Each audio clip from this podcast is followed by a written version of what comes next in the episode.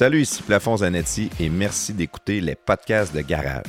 Venez nous suivre sur Facebook et Twitter. C'est un excellent moyen d'être au courant lorsque nous sortons un nouveau podcast. Vous pouvez aussi nous suivre sur Spotify, YouTube et Apple Balado. En fait, l'application sur laquelle vous nous écoutez présentement, n'oubliez pas de vous inscrire au podcast de Garage. Pour ceux qui aiment vraiment ce qu'on fait, si vous voulez nous encourager, faire la différence, abonnez-vous à notre Patreon. Pour seulement 4 par mois, vous avez du contenu exclusif et un lien direct avec nous.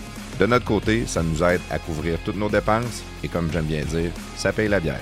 Maintenant, avant de débuter le podcast, appuyez sur pause, allez nous donner 5 étoiles sur l'application que vous nous écoutez. Ça a l'air de rien, mais pour nous, c'est important. Encore une fois, merci d'être là et bon podcast. Pensez-y, pour former un médecin haïtien dans les années 70-80, ça coûtait 50 000 US par année. Dans l'année de leur diplomation, un pays comme le, Canada, une province comme le Québec allait recruter ces gens-là que le pays avait payé pour former. Donc, ce brain drain va faire qu'il va, se retrouver plus de médecins haïtiens per capita. Meilleure université au monde. Ils vont chercher des cerveaux partout, ils vont les éduquer, puis ils vont leur donner leur nationalité. Fait que souvent, après l'éducation, ils n'ont pas envie de, de, retourner dans le pays, souvent qui est pauvre ou qui va moins bien payer qu'aux États-Unis. C'est de même que la nation réussit à se bâtir plus forte et plus forte en allant chercher les cerveaux partout. Vous pourriez même faire l'exercice aujourd'hui. Allez voir dans n'importe quelle université au Québec, allez voir à Laval, allez voir à McGill, à l'Université de Montréal.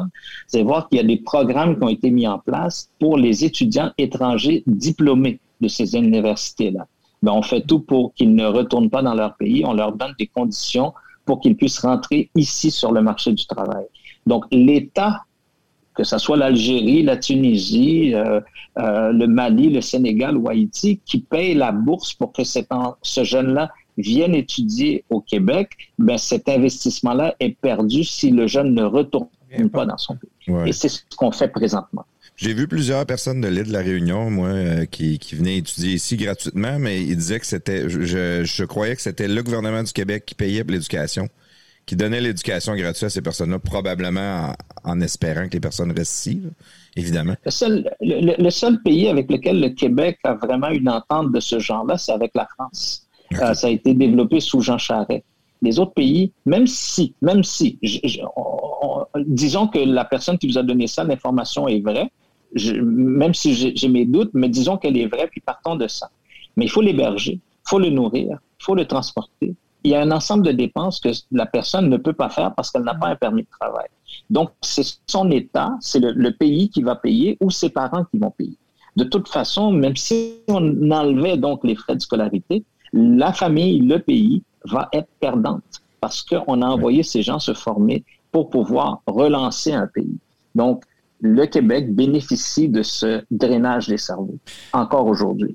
Donc, donc, un pays comme Haïti, qui se fait faire ça depuis 50 euh, ans et plus, probablement, ce serait quoi la solution? Ce serait quoi la solution pour avoir ces cerveaux, pour avoir les personnes qui seraient capables de faire, d'apporter des changements dans un pays comme ça? D'abord, la, première, avant d'arriver à cette question-là, euh, avant de répondre à cette question-là, il faut dire qu'il n'y a pas nécessairement uniquement des désavantages à ça. Le budget annuel du gouvernement haïtien présentement est d'autour de 600 à 650 millions de dollars, disons 700 millions de dollars canadiens par année. Mais la diaspora haïtienne repartie à travers le monde, ben, elle envoie plus de 2 milliards et demi par année dans le pays. Donc, il y a quand même un avantage à ça. Cependant, cet argent-là ne suffit pas pour reconstruire un pays.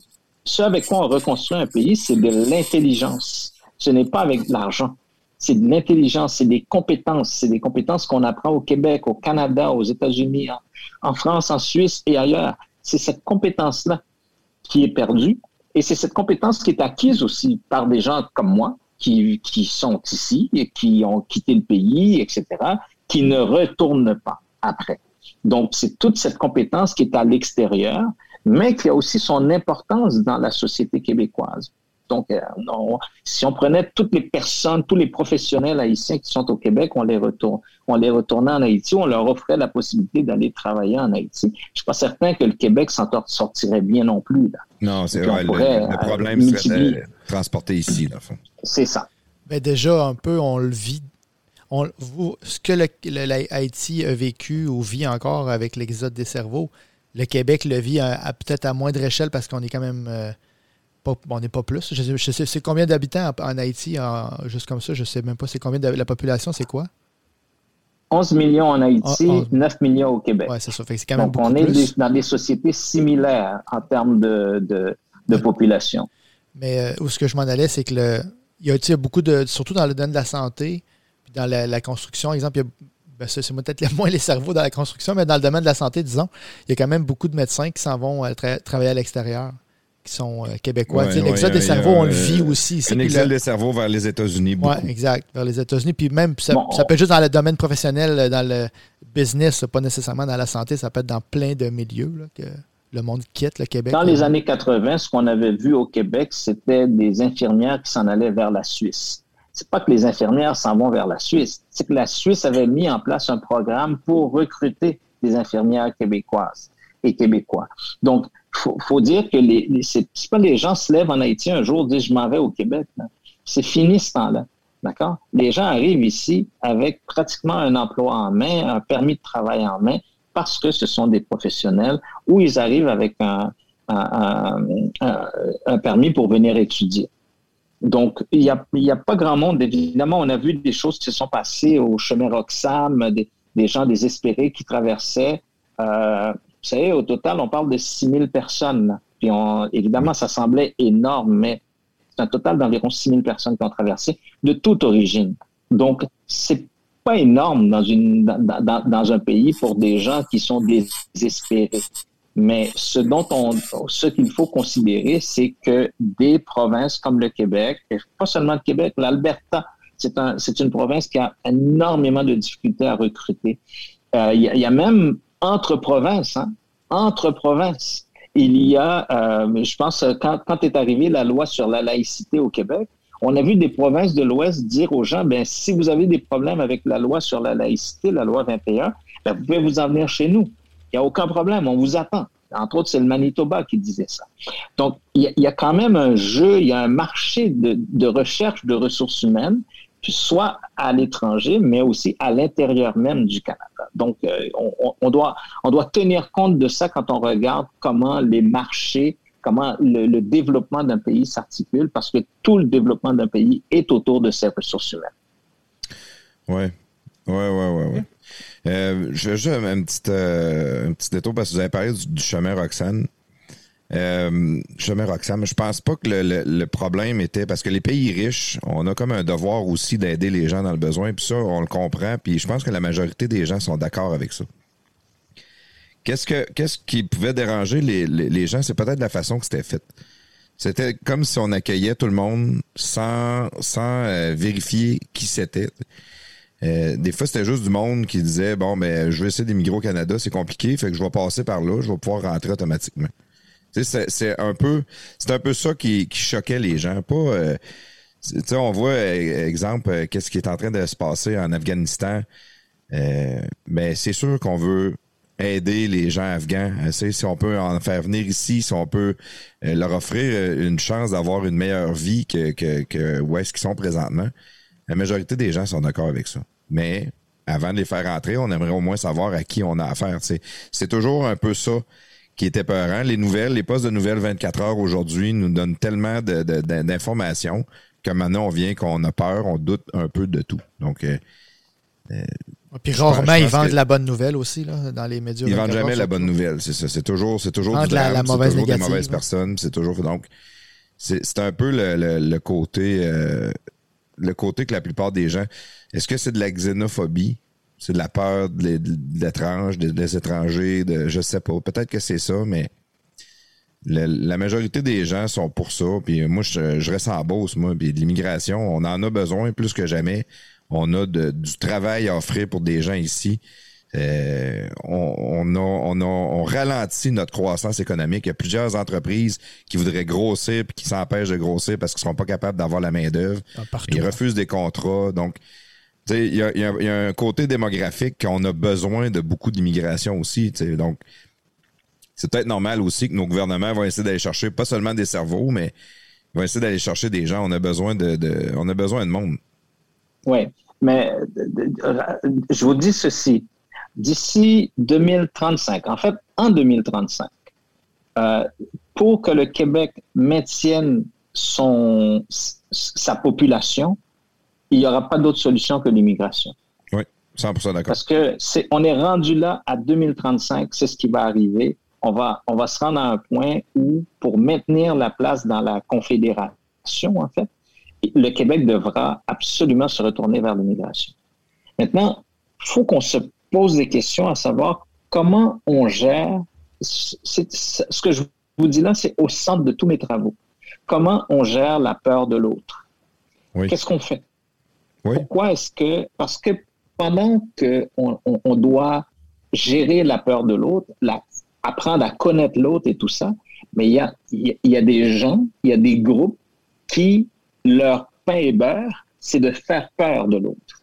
Et ça, c'est, c'est, les petites nouvelles, de petites affaires deviennent des grosses affaires quand ça tombe dans les mains des extrémistes comme ça. Et surtout, comme vous le dites tantôt, avec des nouvelles qui circulent, euh, des réseaux de nouvelles 24 heures sur 24, qui sont à la recherche de sensations plutôt que de véritables informations, eh ben, on alimente cette peur de l'autre. Et la peur de l'autre, c'est pas seulement la peur des immigrants, des noirs, des gays, des femmes. C'est aussi la peur des gens de la Beauce. Aussi la peur des gens du Manitoba. C'est la peur des gens de Québec. C'est la peur des gens de Montréal-Nord.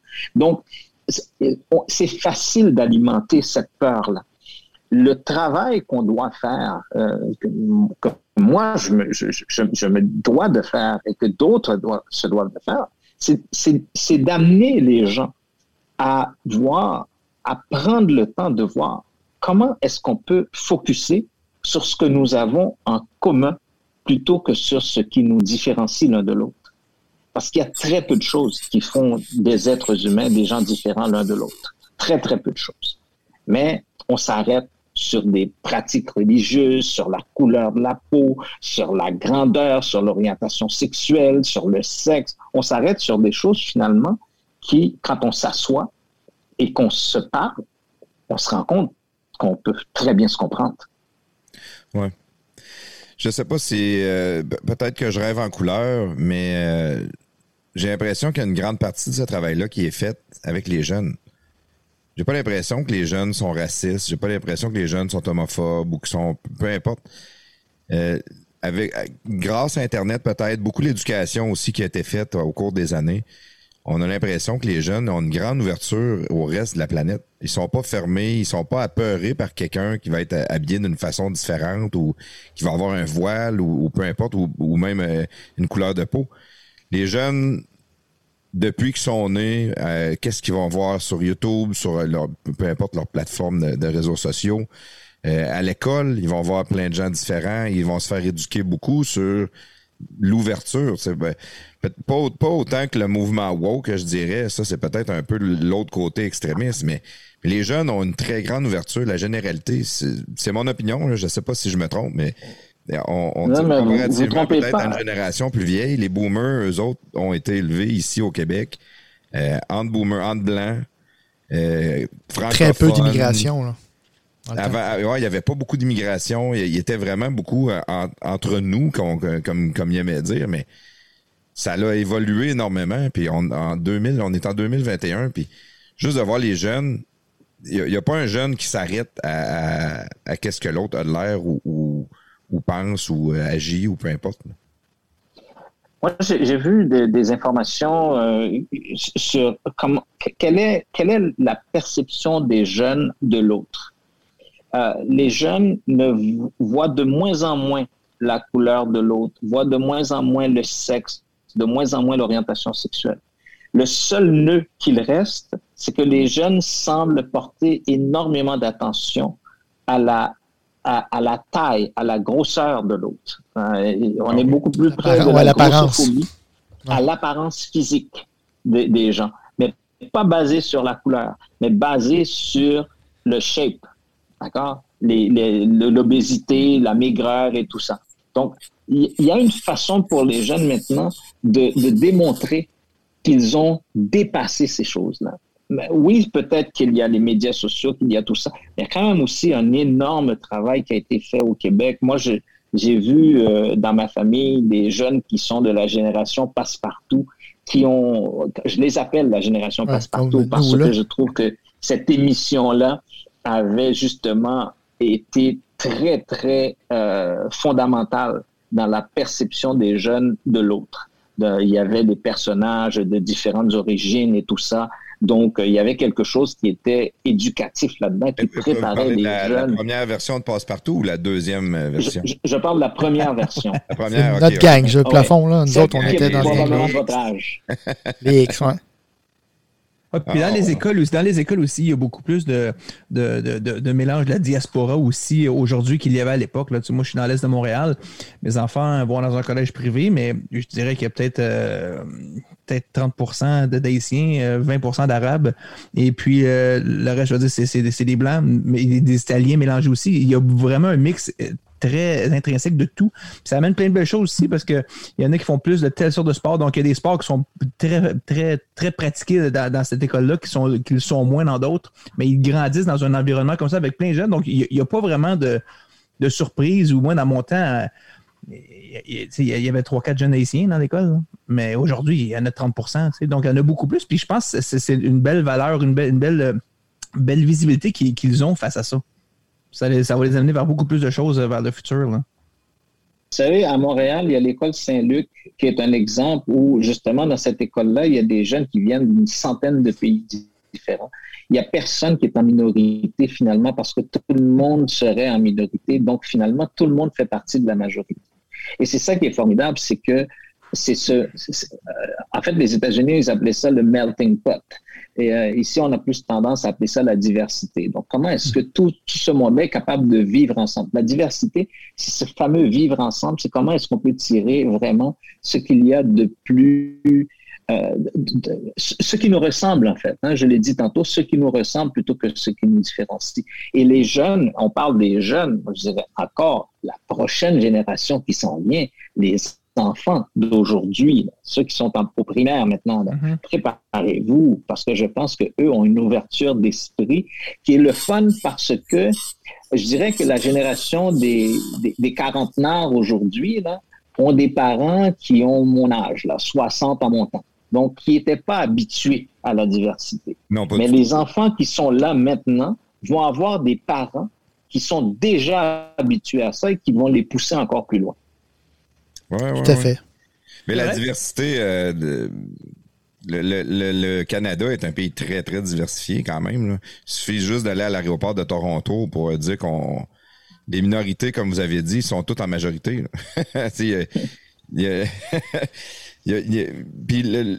peut-être, peut-être c'est, euh, encore là de l'opinion personnelle que je vais faire là. Une chose que j'ai toujours trouvé qui, qui pouvait nuire à l'immigration, c'était de, de faire des comme des quartiers. Par exemple, euh, le quartier chinois, le quartier le quartier euh, italien. Tu sais, de, de, faire des, des regroupements de communautés comme ça, c'est beaucoup moins aller chercher de l'ouverture que de dire ben non, allez partout. sais oui, vous pouvez avoir euh, une bonne communauté italienne, mettons, à Sainte-Marie-de-Beauce, mais pas nécessairement obligé de faire un quartier italien à Sainte-Marie-de-Beauce. C'est pouvoir dire mélangez-vous, puis tout le monde va apprendre de tout le monde. Je pense qu'on a tout à grandir là-dedans. On peut aller chercher souvent, souvent, le, surprenamment, les gens ont les mêmes valeurs, qui en tout cas très très similaires. Mais on peut apprendre des, choses sur euh, la cuisine, sur la culture, sur euh, euh, l'art. de, mélanger les gens, selon moi, est beaucoup plus. Je pense que c'est naturel. Les isoler, Je pense que c'est naturel. Moi, je pense que c'est naturel comme comme, comme réaction. Là. Regarde juste en Floride, les Québécois, les campings des Québécois sont tous entre Québécois. je pense que c'est humain d'être avec le monde qui te ressemble, qui, se rapproche de tes valeurs. Tu as moins d'efforts à faire parce que tu es avec ta gang. Mais quand, quand tu émigres dans un pays, ben, tu ne veux pas retourner dans le. Ben, je pense, ma, vision, c'est que si tu émigres dans un autre pays, ben, tu veux pas vivre comme tu vivais dans ton pays, je pense. Tu, devrais vivre un peu comme où ce que tu vas. Si tu as quelque chose, tu veux pas le ben, Sans nécessairement fuir. Il y a du monde qui, qui émigre au Québec qui n'ont qui ont pas fui, là, qui ont juste euh, voulu, changer d'air ou avoir amélioré leurs conditions sans nécessairement fuir. Ouais. Ah, puis c'est vrai, puis je pense que c'est naturel de le faire. Moi, quand on est resté à Bahreïn pendant six mois, euh, on avait des. Où est-ce qu'on restait dans notre, euh, notre place d'expat? Il y, avait, il y avait des Français, puis il y avait des gens un peu partout, mais c'est sûr qu'on clignait plus avec les Français par défaut. Puis à un moment donné, on s'est mis à rencontrer, nos enfants sont mis à jouer avec d'autres enfants au, euh, au centre d'achat, au petit parc dans le centre d'achat, puis on se parlait en anglais, puis là, la, mère s'approche, puis elle commence à parler avec ma femme, puis là, on se parle en anglais, mais après 30 secondes, l'autre mère a dit, comment elle a dit ça? Elle dit, Jade, viens ici. Là, ma femme s'est retournée. Ils parlent ensemble, là, s'est retournée. T'es québécoise? Elle dit, oh, on vient de Québec. Fait que c'est sûr que là, c'est devenu des bons amis à nous autres, puis le, gars était pilote, puis tout ça. Puis c'est une super belle famille, tout. Mais tu as une tendance à, te rapprocher, même si c'est à l'autre bout du monde avec ah des gens de ta communauté aussi. Je pense que c'est naturel de le faire. Là. Sans, t'empêcher de vivre où est-ce que tu vis, puis d'apprécier cette, cette, ouverture-là dans la place que tu vis. Mais néanmoins, tu as comme un petit point d'attache. Je pense que c'est naturel de, de, vouloir se rattacher avec des gens que, de ton entourage naturel. Oui. il y a, deux, nuances qu'il faut faire là, dans, ce qu'on est en train de dire. D'abord, il, y a, euh, il y a des quartiers comme le quartier chinois, le petit Maghreb, euh, le quartier italien, euh, la petite Italie, par exemple, à Montréal ce sont des lieux touristiques plus qu'autre chose. D'accord? Ce sont des lieux où on peut aller fréquenter cette culture-là pour essayer de comprendre puis manger. Et généralement, c'est tout centré autour de, de, la nourriture ou du monde des spectacles et tout ça. L'autre élément dont on est en train de parler, c'est ce besoin humain que, que, que, vous avez mentionné tous les trois. Que moi, j'ai été en Haïti, puis euh, je me suis tenu. D'arrêter aussi, dans, une communauté, par exemple la communauté haïtienne que je connais bien, mais quand les gens arrivent, ils sont démunis, ils n'ont pas de ressources, ils n'ont rien, ils se rapprochent de ceux de la communauté qui sont capables de les aider à s'intégrer. Il y a aussi un effet pervers, c'est que plus on se rapproche de gens qui peuvent nous aider à nous intégrer, plus nous devenons confortables entre nous et plus nous nous éloignons nous-mêmes de la société québécoise, de la société d'accueil. C'est un piège, mais je pense que avec le temps, tout finit par, par prendre sa place quand les, enfants rentrent à l'école, quand les gens rentrent sur le marché du travail. Les enfants, les petits-enfants. Les enfants, les petits-enfants. Mais en même temps, il faut aussi se dire que les quartiers vont se former aussi en fonction du, des, ressources dont disposent les gens.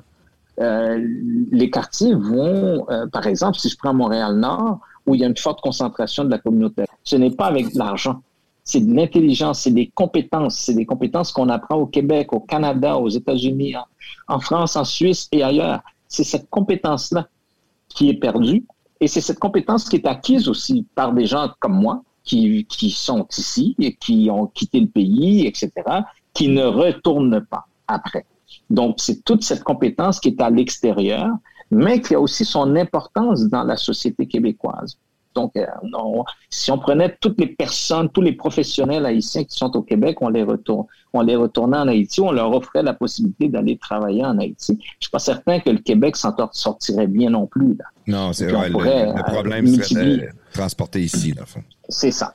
Mais déjà, un peu, on le vit. On, ce que l'Haïti a vécu ou vit encore avec l'exode des cerveaux, le Québec le vit à, peut-être à moindre échelle parce qu'on est quand même. Euh, on n'est pas plus. Je, sais, c'est combien d'habitants en, Haïti, juste comme ça, je ne sais même pas. C'est combien de la population, c'est quoi? 11 millions en Haïti, 9 ah, millions au Québec. Oui, c'est ça. c'est quand même Donc, on est dans des sociétés similaires en termes de, population. Mais euh, où ce que je m'en allais, c'est que le, il y a beaucoup de, surtout dans le domaine de la santé, puis dans la, construction, exemple, il y a ben c'est peut-être moins les cerveaux dans la construction, mais dans le domaine de la santé, disons, il y a quand même beaucoup de médecins qui s'en vont euh, travailler à l'extérieur qui sont euh, québécois. L'exode des cerveaux, on le vit aussi. Un exode des cerveaux vers les États-Unis. Oui, exact, vers les États-Unis. Puis même, ça, peut être juste dans le domaine professionnel, euh, dans le business, pas nécessairement dans la santé, ça peut être dans plein de milieux que le monde quitte le Québec. Dans les années 80, ce qu'on avait vu au Québec, c'était des infirmières qui s'en allaient vers la Suisse. C'est pas que les infirmières s'en vont vers la Suisse, c'est que la Suisse avait mis en place un programme pour recruter des infirmières québécoises et québécois. Donc, faut, faut dire que les, les c'est pas les gens se lèvent en Haïti un jour disent je m'en vais au Québec. C'est fini ce temps-là. D'accord? Les gens arrivent ici avec pratiquement un emploi en main, un permis de travail en main, parce que ce sont des professionnels, ou ils arrivent avec un, un, permis pour venir étudier. Donc, il n'y a, a, pas grand monde. Évidemment, on a vu des choses qui se sont passées au chemin Roxham, des, des gens désespérés qui traversaient. Euh, vous savez, au total, on parle de 6 000 personnes. Puis évidemment, ça semblait énorme, mais c'est un total d'environ 6 000 personnes qui ont traversé de toute origine. Donc, c'est pas énorme dans, une, dans, dans, un pays pour des gens qui sont désespérés. Mais ce dont on, ce qu'il faut considérer, c'est que des provinces comme le Québec, et pas seulement le Québec, l'Alberta, c'est un, une province qui a énormément de difficultés à recruter. Euh, il y, a même entre provinces, hein, entre provinces que je considère comme privilégiées. Donc, il y a des choses que je peux me permettre, mais il y a des gens qui n'ont pas eu ces, ces, avantages-là. Moi, j'ai énormément de respect pour eux parce que mon parcours, comparativement à eux, c'est un parcours de rêve, malgré tout. Malgré tout.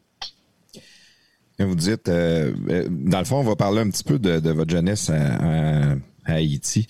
Vos parents, eux, l'éducation qu'ils ont eue, euh, c'est par chance ou est-ce qu'ils venaient, vos grands-parents étaient quand même un peu fortunés ou éduqués à la base? Dans les deux cas de ma mère et mon père, mes, deux grands-pères, ce sont des juges. Donc, ce sont des gens qui ont fait de grandes études. Euh, en plus de ça, ces deux familles-là, ce sont des familles qui étaient des familles de, cultivateurs, de grands planteurs, qui avaient énormément de terres euh, arabes, euh, arabes dans le pays. Donc, ils avaient les moyens. Ils, ils avaient des moyens.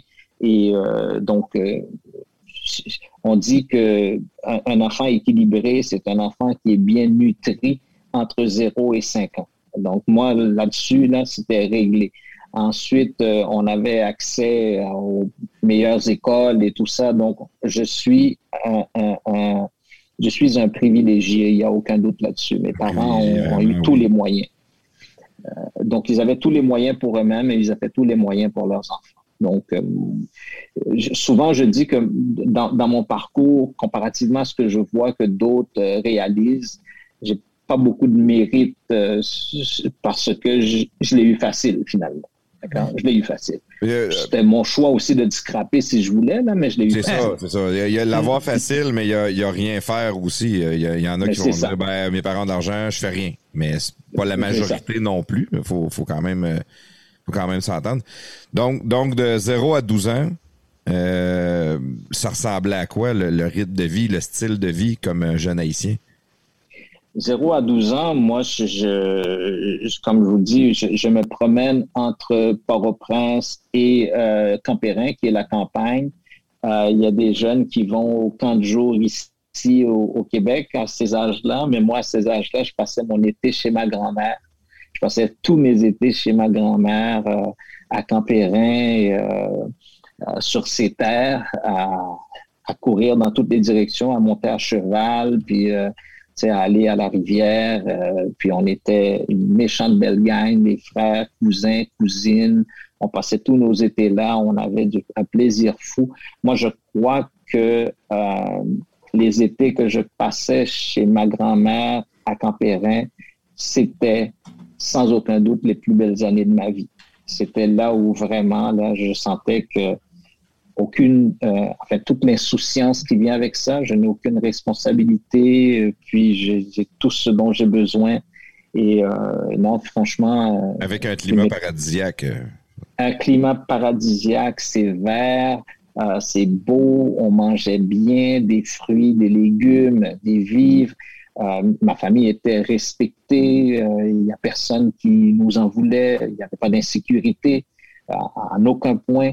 Moi, je, crois que c'est le rêve pour tout enfant, puis c'est ce que je souhaite pour tous les enfants d'Haïti et d'ailleurs, c'est d'avoir une jeunesse comme ça, d'avoir une enfance comme ça, une enfance où il y a... et, et je pense que c'est encore plus important dans tout ça, pour un enfant, c'est de savoir qu'on est aimé. Moi, toute ma vie, j'ai été aimé par toutes, par une famille, mes propres enfants, euh, euh, ma femme, ma blonde, tu sais, tout, tout, tout, tout, tout. Donc, euh, donc quand, on a ça, quand on reçoit ça, ben, après ça, on fait de, notre mieux pour le redonner aussi aux autres. Parce que c'est, je, pense que ça, c'est fondamental de savoir que les gens apprécient ce qu'on fait, les gens nous apprécient pour qui nous sommes. Je pense que c'est extrêmement intéressant. Et dans cette période-là de mon enfance, je pense que c'était vraiment très, très important pour ce qui définit aussi ce que je vais devenir plus tard. Est-ce qu'Haïti est un pays pauvre aussi quand même à, cette époque-là? Oui, Haïti, pour, écoutez, pour qu'il y ait des pays riches, il faut qu'il y ait des pays pauvres.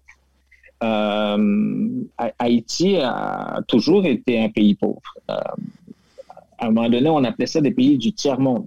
Ensuite, on a appelé ça des pays en développement. Ensuite, on a appelé ça des pays sous-développés. ça veut tout dire la même chose.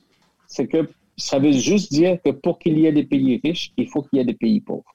Le problème d'Haïti, c'est qu'avec le temps, Haïti n'est pas un pays pauvre, c'est un pays qui est tombé dans l'extrême pauvreté. Et ça, c'est pas pareil.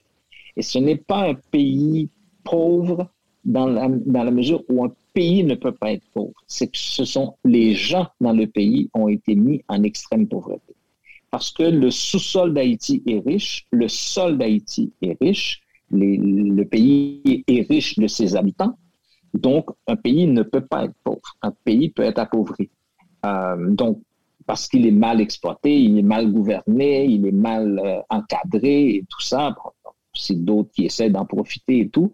Donc, oui, à cette période-là, c'était un pays pauvre, ça l'est encore, mais la situation s'est dégradée avec le temps. Là, dans le fond, ce que vous dites, c'est euh, vos parents venaient d'une famille fortunée, vous voyez leurs enfants heureux, ça jouait dans le champ, la famille était là, climat, climat euh, paradisiaque.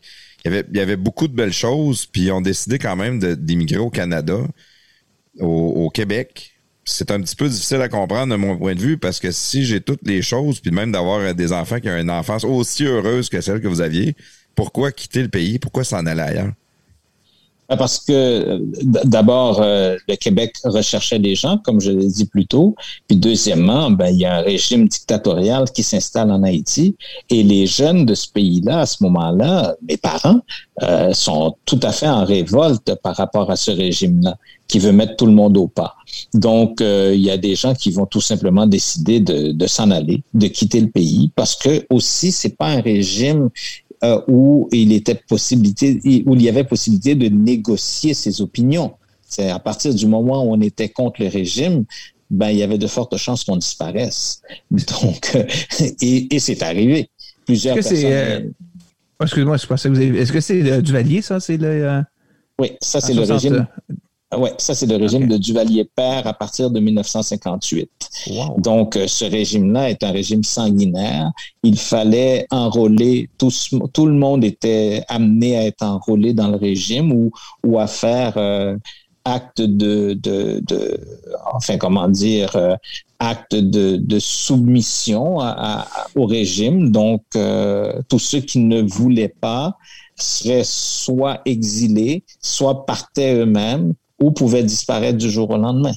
Donc, euh, des jeunes comme, mes parents, leurs amis, comme je vous disais, ben, ont choisi de s'en aller avant de mourir. Quel était, l'objectif de ce régime-là, à part d'avoir le, contrôle? Euh, vous avez dit un régime sanguinaire. Est-ce que c'était un régime qui était euh, seulement uniquement pour comme de la royauté pour s'enrichir ou des choses comme ça, ou, ou c'est un régime communiste qui voulait contrôler tous les faits et gestes de la population. Et non, c'était certainement pas un régime communiste. Au contraire, ce régime-là était supporté par les Américains, par le Canada, par l'Occident, euh, était supporté par ces gens-là, était armé par ces gens-là, parce qu'on en avait besoin pour contrebalancer avec la révolution euh, de Fidel Castro qui avait lieu dans l'île à côté, à Cuba, dans quelques années. On ne voulait pas que la révolution cubaine soit exportée ailleurs dans la Caraïbe. Donc, euh, Duvalier était l'espèce de chien de garde des Américains et pour éviter justement que la révolution euh, communiste de Castro euh, s'étende dans, dans la région. Puis, s'il l'avait pas fait, probablement que ce serait arrivé. parce que il y avait il y avait énormément de sympathie par les, par les Haïtiens pour le régime de Fidel Castro. Qui restait quand même un autre régime dictatorial, ce qui est quand même spécial. Est-ce que, est que les Haïtiens étaient avaient plus une, tendance à aller à, être attirés vers ce type de régime-là ou euh, je parle au niveau d'un dictateur ou? Je ne crois pas que les Haïtiens étaient attirés par le régime lui-même, beaucoup plus par l'idée d'une révolution.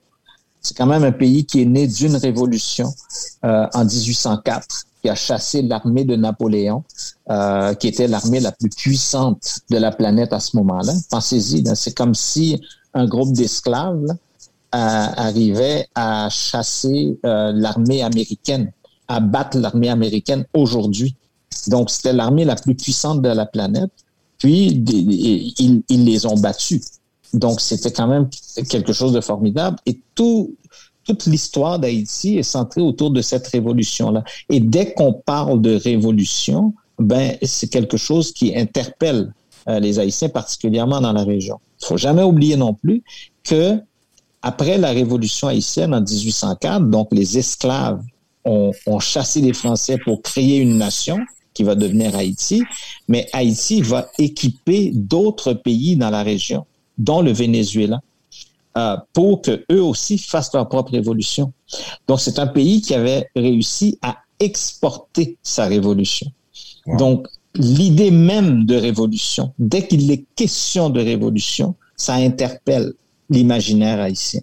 Et ce qui s'est passé à Cuba, euh, c'était ça qui a interpellé les gens. C'était pas tant le régime plus que la révolution parce que c'est un peuple révolutionnaire. Exactement les Haïtiens sont un peuple révolutionnaire, ils vont respecter tous les autres peuples révolutionnaires. Ah oui. c'est intéressant quand même. Il y a tellement de choses qu'on ne connaît pas. Donc, c'est à partir de 1804, vous avez dit? À partir de 1804, Haïti, va, Haïti va entamer une guerre contre... en fait, les esclaves sont amenés en Haïti. Ensuite, parce que d'abord, on va exterminer les Indiens à force de les faire travailler. On, les appelle les Indiens à l'époque. On va les exterminer à force de les faire travailler. Et l'Église catholique, l'Église catholique va encourager les Français à aller chercher des, Noirs en, en Afrique pour les amener en Haïti, pour travailler la terre, pour travailler surtout la canne à sucre, qui était l'équivalent du pétrole aujourd'hui. Est-ce que parce que les, Noirs étaient plus endurants que, les Indiens ou ils avaient tellement épuisé que ils ont amené, le peuple noir en surpopulation pour. Euh, non, c'est pas parce qu'ils étaient plus endurants. Je, je, rappelle toujours aux gens que l'esclave est un, est, un objet. L'esclave est du bétail ce n'est pas un être humain. Donc, ce n'est pas un humain qu'on voit devant soi quand on l'amène, quand on va le chercher en Afrique pour l'amener aux États-Unis, en Haïti ou ailleurs, et même au Québec. C'est qu'on amène du bétail pour travailler la terre. Donc, il n'a pas, on n'a pas besoin qu'il, il, il n'a aucun droit. Il n'a aucun droit. Donc, on veut le faire travailler gratuitement on peut le battre, on peut le violer, on peut la violer, on peut euh, marquer au fer chaud, on peut le faire coucher où on veut, au même titre qu'un âne, un chien ou un autre. C'est du bétail. Il n'y a pas de problème avec ça. C'est comme ça qu'il est perçu. Donc, il n'a pas, il n'a aucun droit. Donc, tout simplement, donc on l'amène là pour travailler, puis il travaille, il fait sa job. Mais il n'est pas payé. Donc, on lui donne une place à coucher, on le nourrit pour qu'il travaille le lendemain. C'est tout. Pensez à n'importe quel animal que vous avez dans un, dans un champ, comment dire, euh, un cheval qui tire euh, euh, une baraque, là, et tout ça, mais c'est exactement, une charrue, c'est exactement la même chose. C'est comme ça. Il faut, faut, faut, faut pas, faut, faut, faut pas perdre ça de vue. C'est ce que c'est. D'accord? C'est ce que c'est. Alors, donc, cet, individu-là, si on peut l'appeler comme ça, c'est ça son rôle. Donc, c'est pas parce qu'il est plus fort ou moins fort, c'est tout simplement, c'est ça qu'on a besoin pour faire le travail. Sauf que les Français avaient oublié que ces gens-là étaient capables de se comprendre l'un et l'autre. parce qu'ils croyaient que c'était des animaux, mais ils n'avaient pas compris qu'ils étaient capables de se comprendre l'un et l'autre et qu'ils se parlaient entre eux et qu'ils avaient réussi à construire une révolution. Et ils les ont battus. Ils ont chassé les Français, tout simplement, et c'est l'armée de Napoléon Bonaparte. C'est pas n'importe qui. Est-ce que ça s'appelait Haïti avant ça ou c'est quand que c'est devenu une, république qui ont décidé de s'appeler comme ça? Il y a eu plusieurs noms. Euh, il y a eu plusieurs noms. Donc... Avec des Québécois parce que je suis un Québécois. D'accord? C'est-à-dire qu'il y, y, y, a cette réalité-là que quand on va dans un pays puis qu'il y a des Québécois, en Haïti, les Québécois se tiennent entre Québécois. Puis euh, dans les années 80, t'arrivais en Haïti, t'arrivais à Port-au-Prince, puis s'il y avait un match canadien-nordique, il était à la télé. Les autres trouvaient le moyen de l'avoir. D'accord? Donc, c'est c'est quasiment Jelvis Graton, là, tu sais, qui, va écouter le, match Expo Padres, là, à, Floride, là. à Santa Banana. c'est ça. Donc, oh oui, je le crois. Sont, on s'en reconnaît. C'est des réalités humaines, on peut pas échapper à ça, d'accord? On peut pas échapper à ça. Mais en même temps, les quartiers aussi se forment aussi en fonction de, euh, d'une de, de, solidarité réelle pas, d'une solidarité comme celle que je vous raconte entre gens nantis qui se retrouvent au, au Bahreïn euh, entre eux, puis bon, c'est correct aussi, mais une solidarité aussi entre dans, une communauté, par exemple la communauté haïtienne que je connais bien, mais quand les gens arrivent, ils sont démunis, ils n'ont pas de ressources, ils n'ont rien, ils se rapprochent de ceux de la communauté qui sont capables de les aider à s'intégrer. Il y a aussi un effet pervers, c'est que plus on se rapproche de gens qui peuvent nous aider à nous intégrer, plus nous devenons confortables entre nous et plus nous nous éloignons nous-mêmes de la société québécoise, de la société d'accueil. C'est un piège, mais je pense que avec le temps, tout finit par, par prendre sa place quand les, enfants rentrent à l'école, quand les gens rentrent sur le marché du travail. Les mais, enfants, les petits-enfants. Les enfants, les petits-enfants. Mais en même temps, il faut aussi se dire que les quartiers vont se former aussi en fonction des, ressources dont disposent les gens. Euh, les quartiers vont, euh, par exemple, si je prends Montréal-Nord, où il y a une forte concentration de la communauté haïtienne, ou Saint-Michel, ben, ce sont des quartiers où les logements sont plus abordables pour ceux qui n'ont pas les moyens. Mais ce qu'on voit aussi avec ces communautés-là, c'est qu'elles ont tendance, une fois qu'elles prennent leur souffle, qu'elles s'installent, qu'elles doivent, qu'elles pensent maintenant que le moment est venu d'avoir accès à la propriété privée, ben, vont aller vers d'autres quartiers. Elles vont aller vers Laval, vont aller vers la rive sud, Pointe-aux-Trembles, etc. Vous allez voir la même chose dans la région de Québec, vous allez voir la même chose dans la région de l'Outaouais. C'est comme si ces quartiers-là, qui sont des quartiers pauvres, étaient des quartiers de transition. Dès que les gens vont avoir les moyens, ils vont les quitter. Et là, évidemment, quand ils les quittent, le quartier s'appauvrit et d'autres gens, probablement plus pauvres, vont rentrer dans le quartier. Oui, oui, oui. Mais c'est un mal nécessaire d'une certaine manière. Ben, c'est, c'est, un mal, c'est pas vraiment un mal, c'est une réalité. C'est une réalité socio-économique euh, qui fait que c'est comme ça que ça structure parce que ça prend un point de départ. Ça prend un point de départ. Vous savez, il y a des gens qui immigrent et qui s'endettent pour immigrer. Ouais, puis qui n'ont rien. Hein? s'endettent pour immigrer. Donc, quand on arrive ici, il faut réduire les dépenses. Et ceux qui ne s'endettent pas, euh, l'immigration, moi, je fais partie de ça. Moi, je, dis que je, je, suis un enfant de l'immigration en pièces détachées. Mon père est arrivé ici en 1967. Ma mère est arrivée en 1969. Moi, je suis arrivé en 1970. Donc, on ne pouvait pas tous partir en même temps parce que ça coûtait trop cher. Il fallait que mon père vienne en premier, commence à travailler, puis rembourse les, frais de son départ, qu'il s'installe, qu'il continue à payer le loyer pour nous là, là-bas. D'accord? Ensuite, que ma mère parte, que, on, que une de nos tantes vienne s'occuper de nous pour. Pendant ce temps-là, mon père et ma mère paient un loyer à Montréal, puis paient un loyer en Haïti. Donc, on ne peut pas payer un bungalow, là. Puis là, on arrive. On est cinq enfants, là.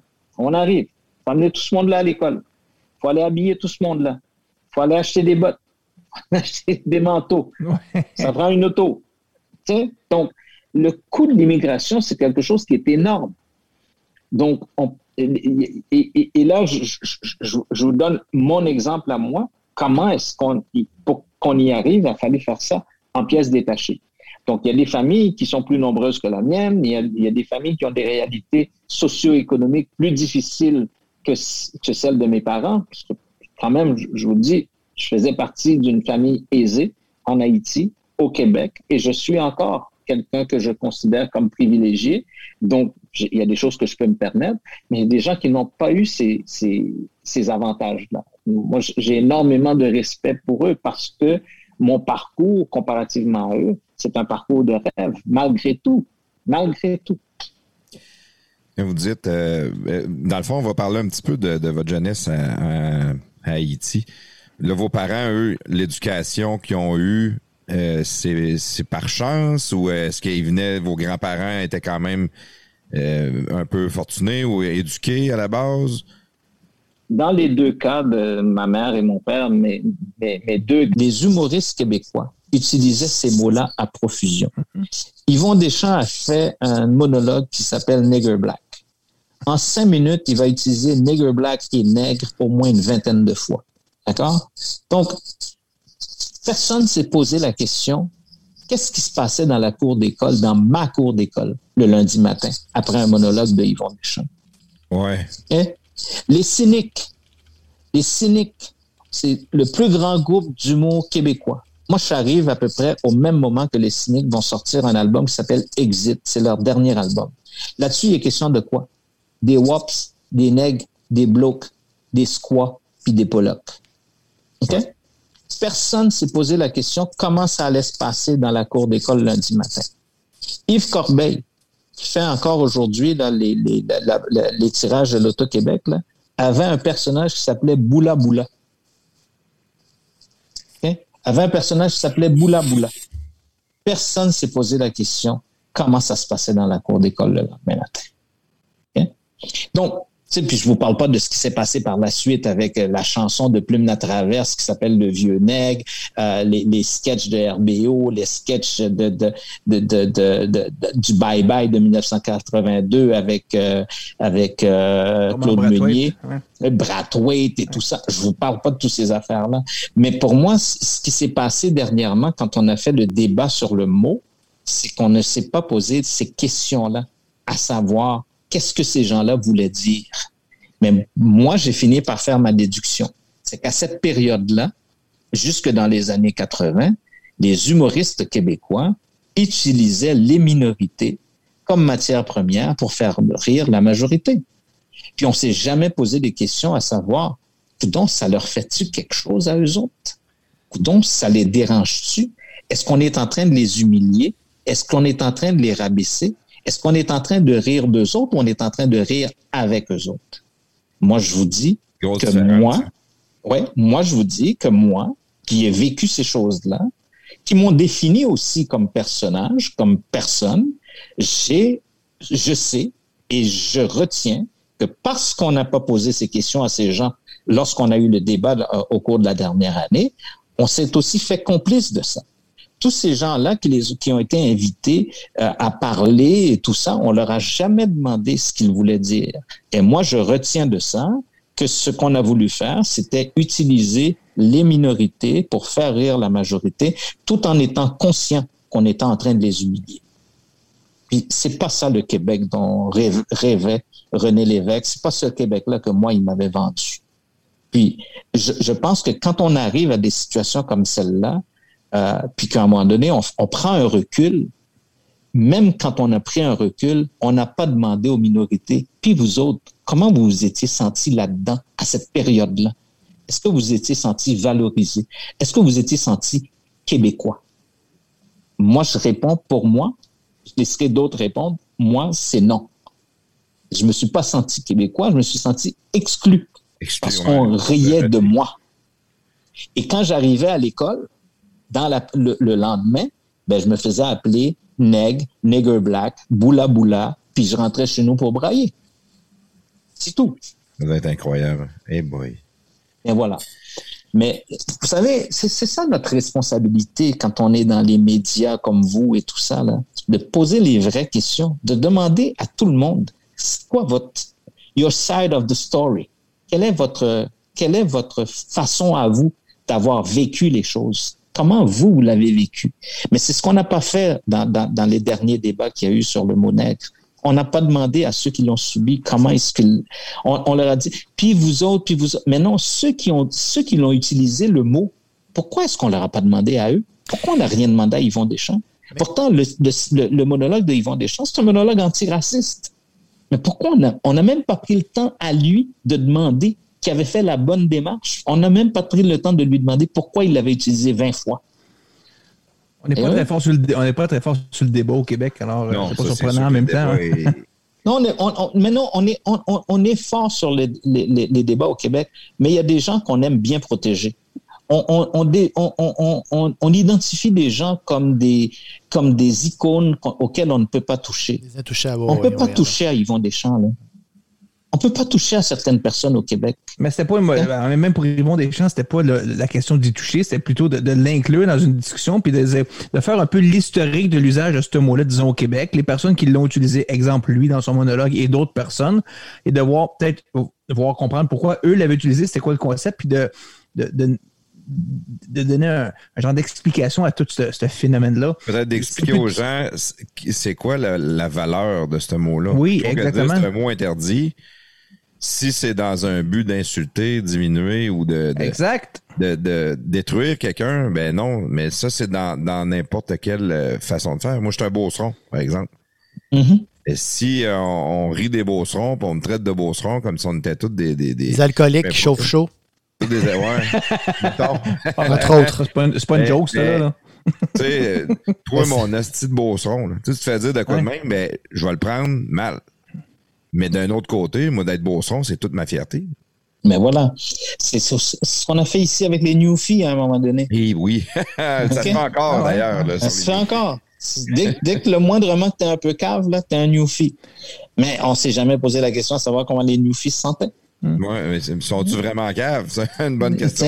mais c'est parce que, que, que, quand c'est bien dit, c'est toujours bien fait. Je me souviens, euh, j'étais allé au Niger à quelques reprises, puis le, mon, mon, mon, contact avec qui je travaillais là-bas, il m'appelait tout le temps son petit blanc de service. Tout le temps, hey, mon petit blanc de service avec ses amis, puis il riait. Puis, mais mais c'était pas méchant, il faisait ça en faisant la collade en même temps, mais je l'ai jamais pris personnel. Je, je, je, suis pas son petit blanc de service, clairement pas. Là.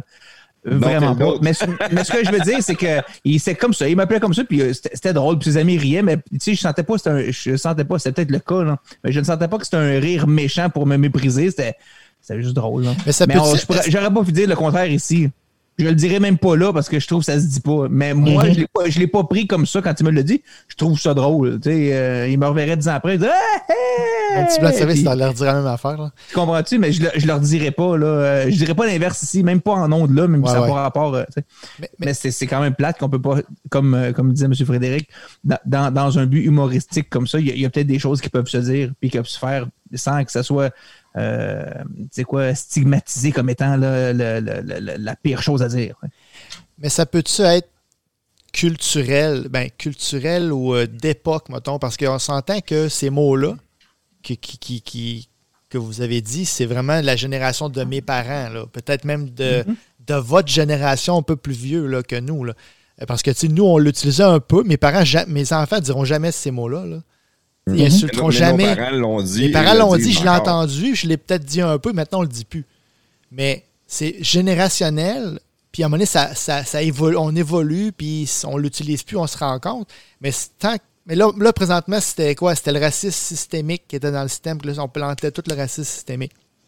Pourquoi il y, a du racisme, il y a du racisme systémique? Ben, c'est parce que la culture a fait de, pendant des années que ben, qu'on disait un noir c'est un N-word, un chinois c'est un chintok, un gars qui vient du Maghreb c'est un tamoul, même si les tamouls c'est une religion euh, qui est de l'Inde, me semble, ça n'a même pas rapport avec, les, avec le Maghreb, là, mais euh, c'est comme une genre de culture générationnelle qui est en train qui disparaît d'elle-même.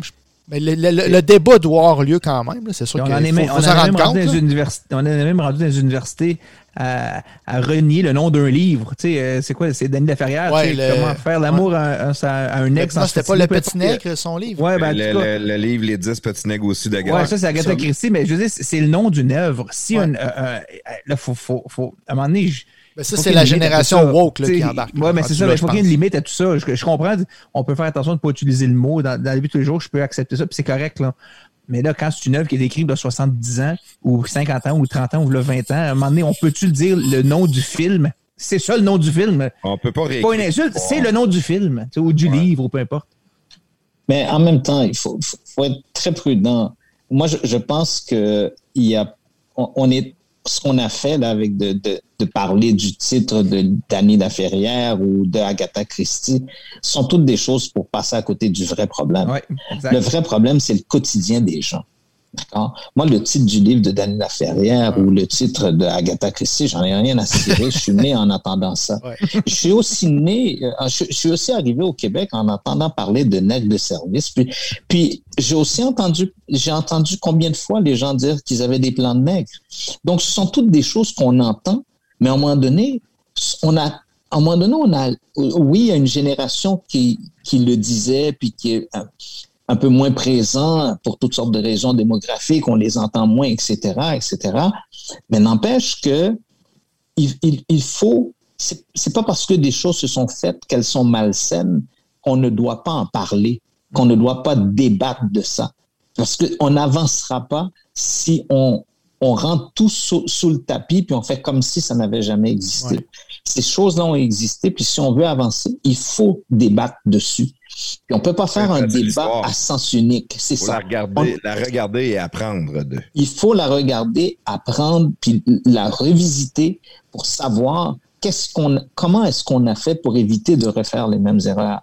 Aujourd'hui, c'était les Noirs, demain, ce sera les Maghrébins, après, ce sera le Canada est un pays qui a eu toute une histoire, tout un passé très, très sombre avec les Chinois, par exemple. Donc, on ne peut pas cacher ça là, dans, dans la construction du rail et tout ça. les Premières Nations aussi. Les Premières Nations, oubliez ça. C'est dramatique. Donc, on doit adresser nos histoires. On doit adresser nos histoires, mais on refuse de le faire. L'histoire contemporaine, on semble en avoir peur. On parle des woke et tout ça. Moi, les woke, là, n'ai pas entendu des woke dire de changer des noms de livres. OK? Moi, je pense qu'on a donné des choses pour empêcher d'adresser les vrais problèmes. Vrai problème, c'est quelle place on fait aux minorités dans une société? Quelle place qu'on fait aux minorités dans le Québec moderne, pour poursuivre sur ce qu'on disait, qui ne peut pas se passer de l'immigration. Comment on va faire pour vivre ensemble? Comment on va faire pour s'entendre? Comment on va faire surtout pour se respecter l'un et l'autre? Respecter nos cultures, respecter nos contributions de chacun de nous. Donc, comment chacun contribue et chacun reçoit sa part du Québec? Moi, je dis, je suis un copropriétaire du Québec. Le Québec m'appartient. J'appartiens au Québec, le Québec m'appartient. Je suis un copropriétaire de cette mhm. société. Et comme copropriétaire de cette société, j'ai des obligations, j'ai des devoirs. Je dois protéger le Québec s'il y avait, euh, il y a d'autres sociétés où il y a le service militaire, s'il y avait le service militaire, j'aurais été au front. Mais c'est pas parce qu'il n'y a pas de service militaire que je n'ai pas de responsabilité envers le Québec. J'ai une responsabilité. Quand je me promène, quand je dis d'où je viens, je dis que je suis un sociologue québécois d'origine haïtienne. J'ai une responsabilité comme Québécois d'être respecté, de prendre des, des, des comportements respectables parce que je porte le poids de tous les autres copropriétaires qui vivent avec moi sur cette terre.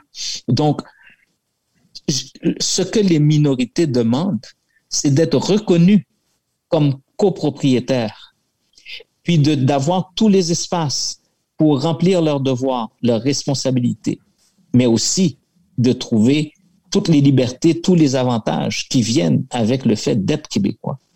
Je serai bénéficiaire comme Québécois, comme copropriétaire du Québec, de l'action que chacune des personnes qui nous écoutent ici va poser ce soir, ou demain, ou après-demain. Je vais être bénéficiaire de ça. Mais je peux tout scraper moi-même tout seul. Euh, Frédéric, sur ces belles paroles, on va faire une pause euh, pour euh, nos annonceurs. c'est super intéressant, c'est vraiment le fun. Je pense qu'on a encore beaucoup à jaser après la pause. Donc, prestataire, si, si tu es gentil, aimable et, prêt, s'il vous plaît, parle-nous les pauses. OK, juste pour toi. Salut, prestateur! Salut, Claude! Hey, dis-moi non, t'as-tu fait euh, réparer tes fissures dans ta fondation? T'as-tu reçu ta soumission? Ben oui, c'est réglé, mon Claude. J'ai fait ça moi-même, comme un grand. De toi-même? Ben oui, moi-même. J'ai acheté le kit d'ensemble polyuréthane sans ancrage en ligne sur Produit Letson. Je te crois pas. Ben, qu'un, c'est super bien expliqué puis c'est super facile à faire. Ok, ça, ça veut dire que si t'es capable de faire ça tout seul, toi-même réparer une fissure dans le béton, tout le monde peut le faire. Ben, merci, Claude, de, de cette belle remarque. T'es trop gentil. Ah, tu me connais, hein? Les produits Letson sont disponibles au produitsletson.com. Pour réaliser tous vos travaux sur des surfaces de béton, pensez à Produits Letson. Produitsletson.com.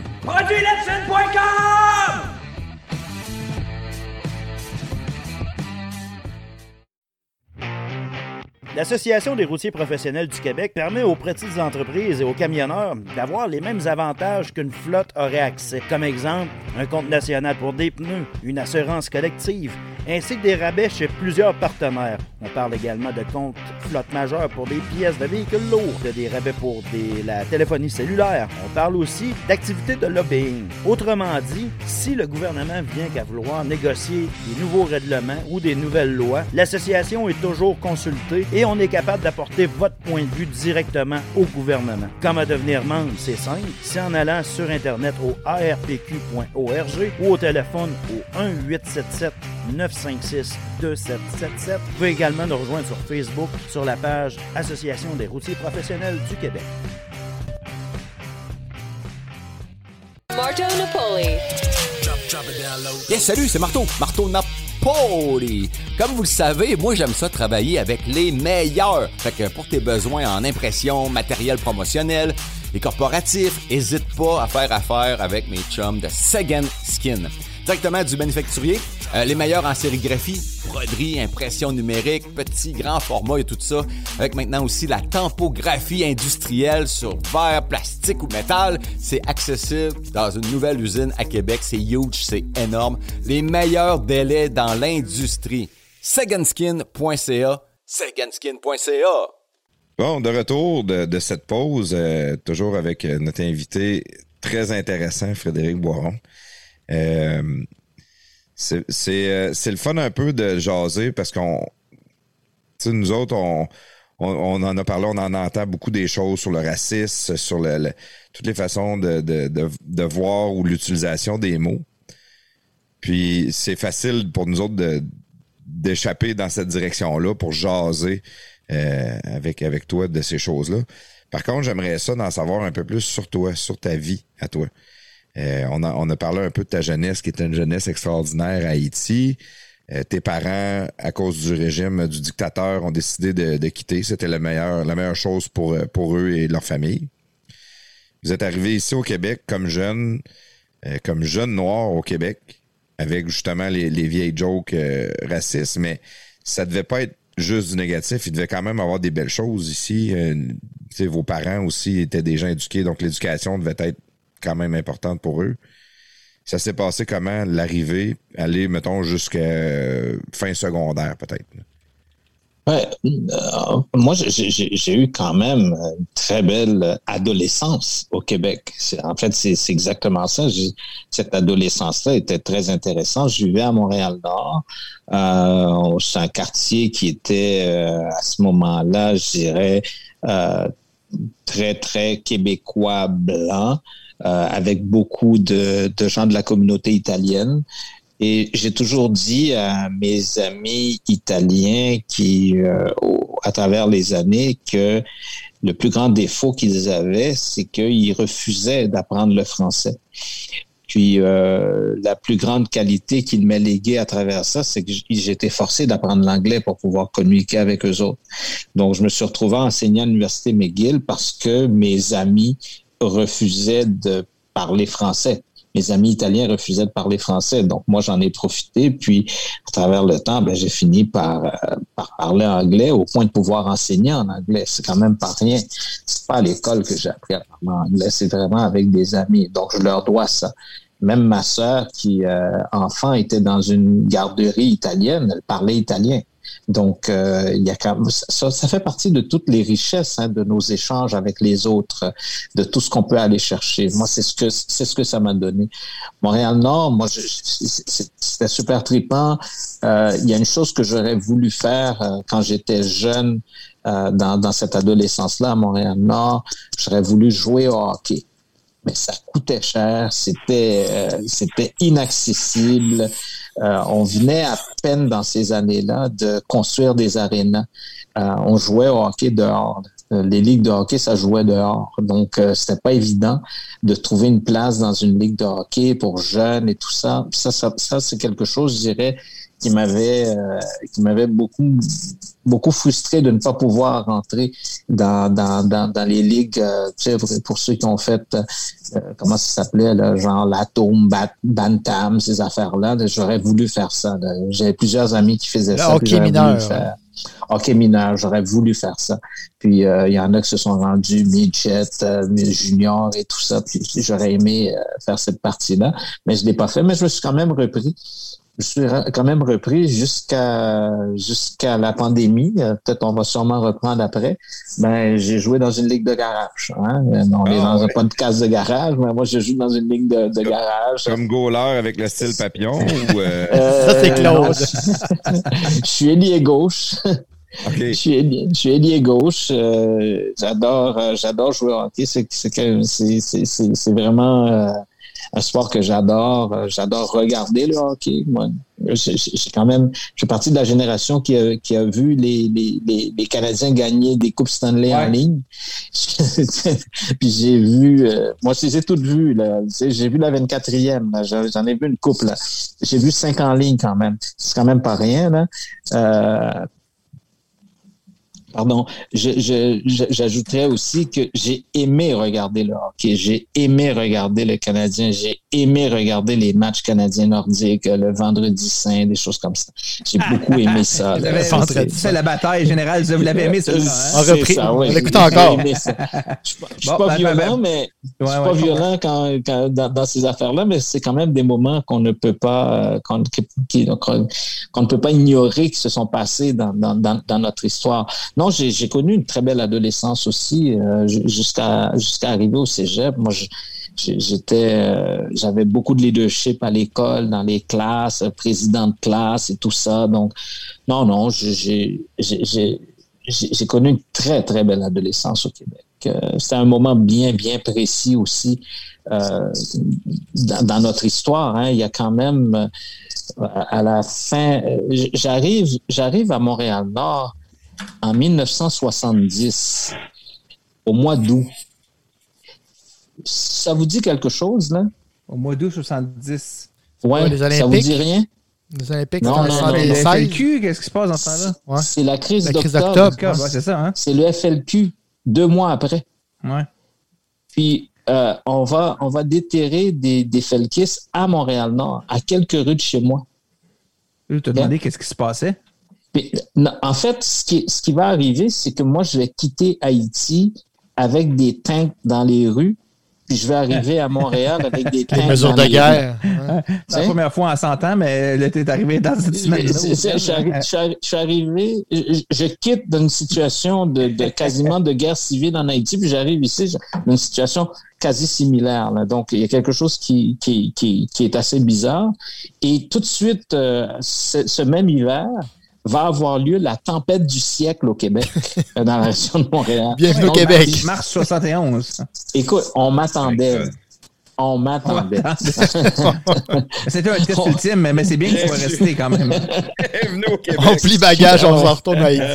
Lui, ce maudit-là, on va l'essayer jusqu'à. Heureusement, il y avait des games d'hockey à TV. à TV. C'est ça, on pouvait rester à la maison. À l'époque, il y avait juste une game de samedi soir. Là.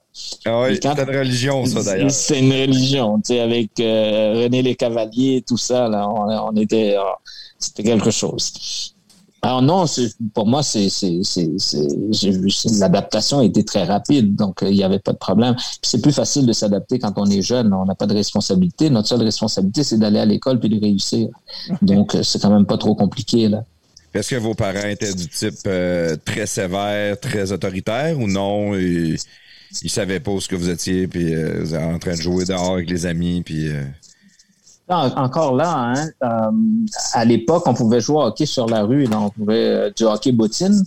Euh, donc c'était, on pouvait, on pouvait s'amuser sur la rue, mais tout se passait sur notre rue, donc c'était pas très très compliqué. J'avais pas des parents sévères, j'avais plutôt des parents rigoureux, c'est-à-dire qui voulaient qu'on réussisse. vous savez, les immigrants ont ça comme réalité. Je vous l'ai dit en début d'émission, ça coûte cher immigrer. Donc, il faut réussir son immigration. Puis réussir son immigration, c'est que les enfants doivent réussir, doivent aller à l'école. On, ça, ne, peut pas fonctionner de faire tout ce parcours-là pour avoir des enfants qui vont échouer ou qui vont rater des opportunités. Donc, euh, les, les, parents ne sont pas sévères dans la mesure où ils n'exigent pas des choses, mais ils tiennent quand même à ce qu'on fasse tous les efforts nécessaires pour réussir. Il valorisait beaucoup l'éducation aussi. Oh, absolument. Plus les gens sont éduqués, plus ils vont valoriser l'éducation. Plus les gens comprennent un système, plus ils vont voir que la possibilité de réussir va passer par l'éducation. Et pas seulement la, possibilité de réussir sur le plan de sa carrière et des finances, mais la, la possibilité de comprendre la société dans laquelle on vit. Mm-hmm. Ah, c'est là que ça se passe. Euh, et, et, et quand quand nos enfants ont la possibilité de s'éduquer, puis qu'ils ne le prennent pas, qu'ils ne prennent pas cette opportunité-là, c'est ça qui est décevant. Parce que euh, toutes les statistiques le prouvent, le taux de chômage est plus bas plus vous êtes diplômé. Plus vous êtes passé de temps à l'école à, accumuler des compétences, plus bas va être la possibilité pour vous de vous retrouver au chômage. Donc, tout le monde sait ça. Là. Donc, les immigrants le savent encore plus, qu'ils peuvent pas permettre à leurs enfants de passer à côté de la plaque. Donc, parce qu'en réalité, les gens qui immigrent, la majorité des cas, ils le font pour leurs enfants.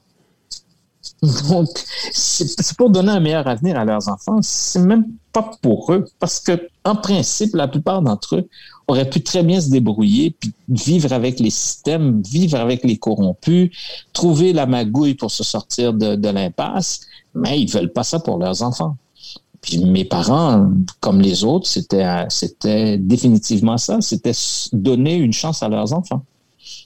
C'est quand même impressionnant, pareil, le, désir. On avait rencontré euh, euh, Madame Radou euh, il y a quelques, quelques mois, qui était une dame qui avait grandi dans la, dans la Roumanie communiste. Puis elle faisait des références aussi qu'elle, elle a quitté avec un de ses enfants.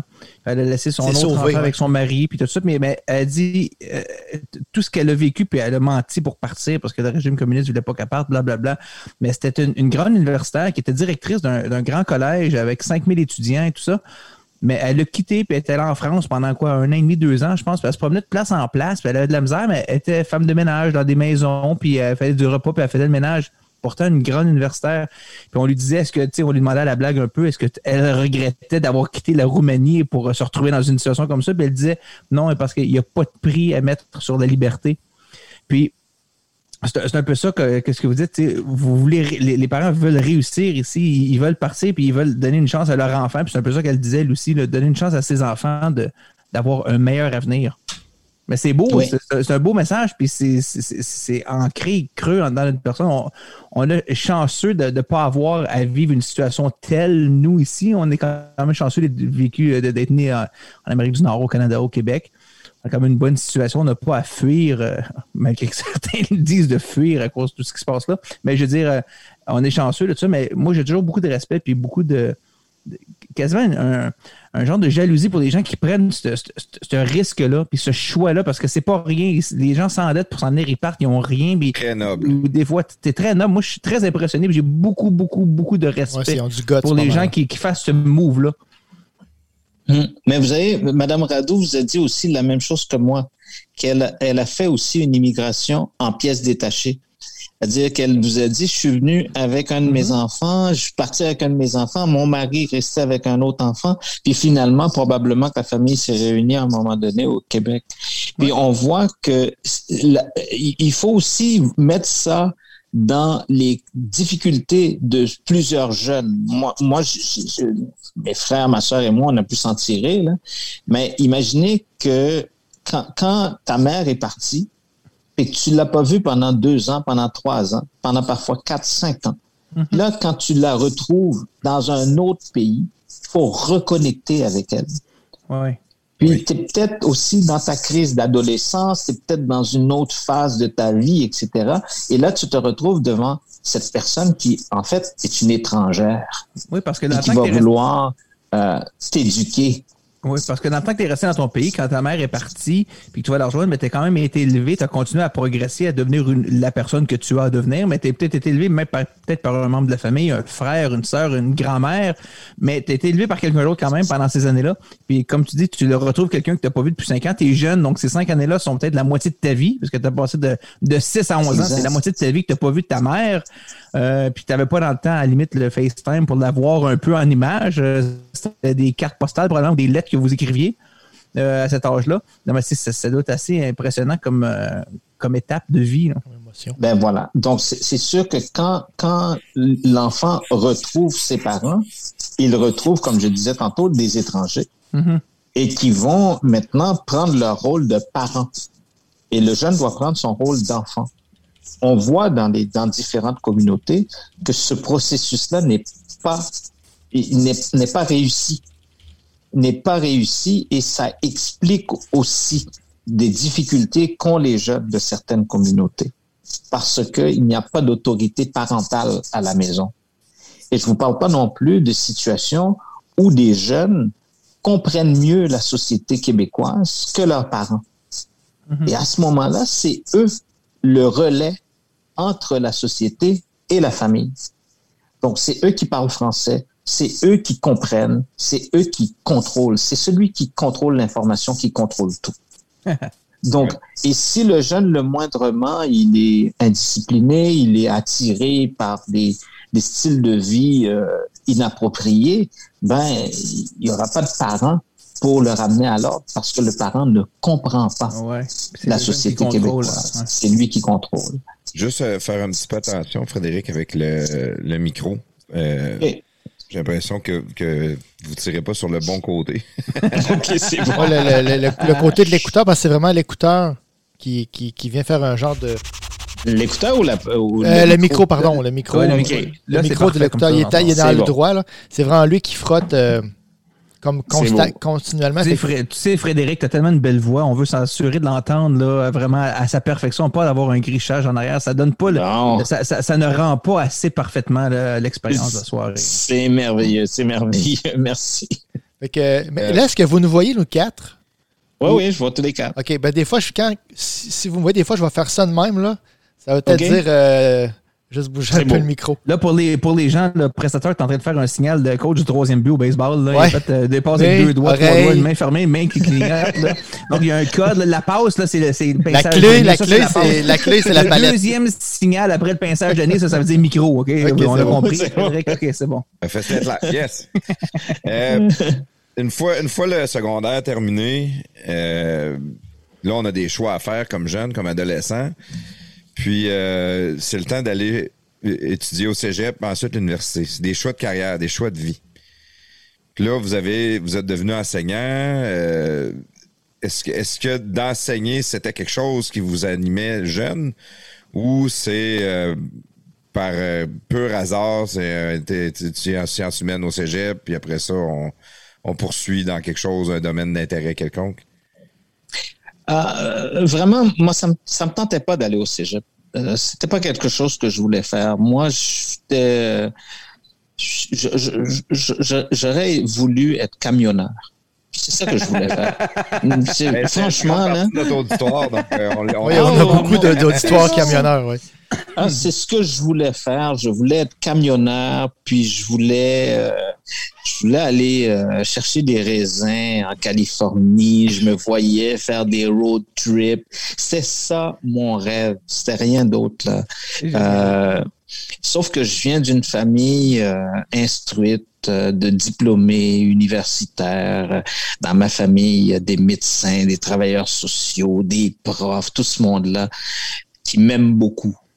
Puis eux autres me disaient, ben non, va faire tes études universitaires. Si tu veux être camionneur, tu le feras après. Bon, ben, c'est correct.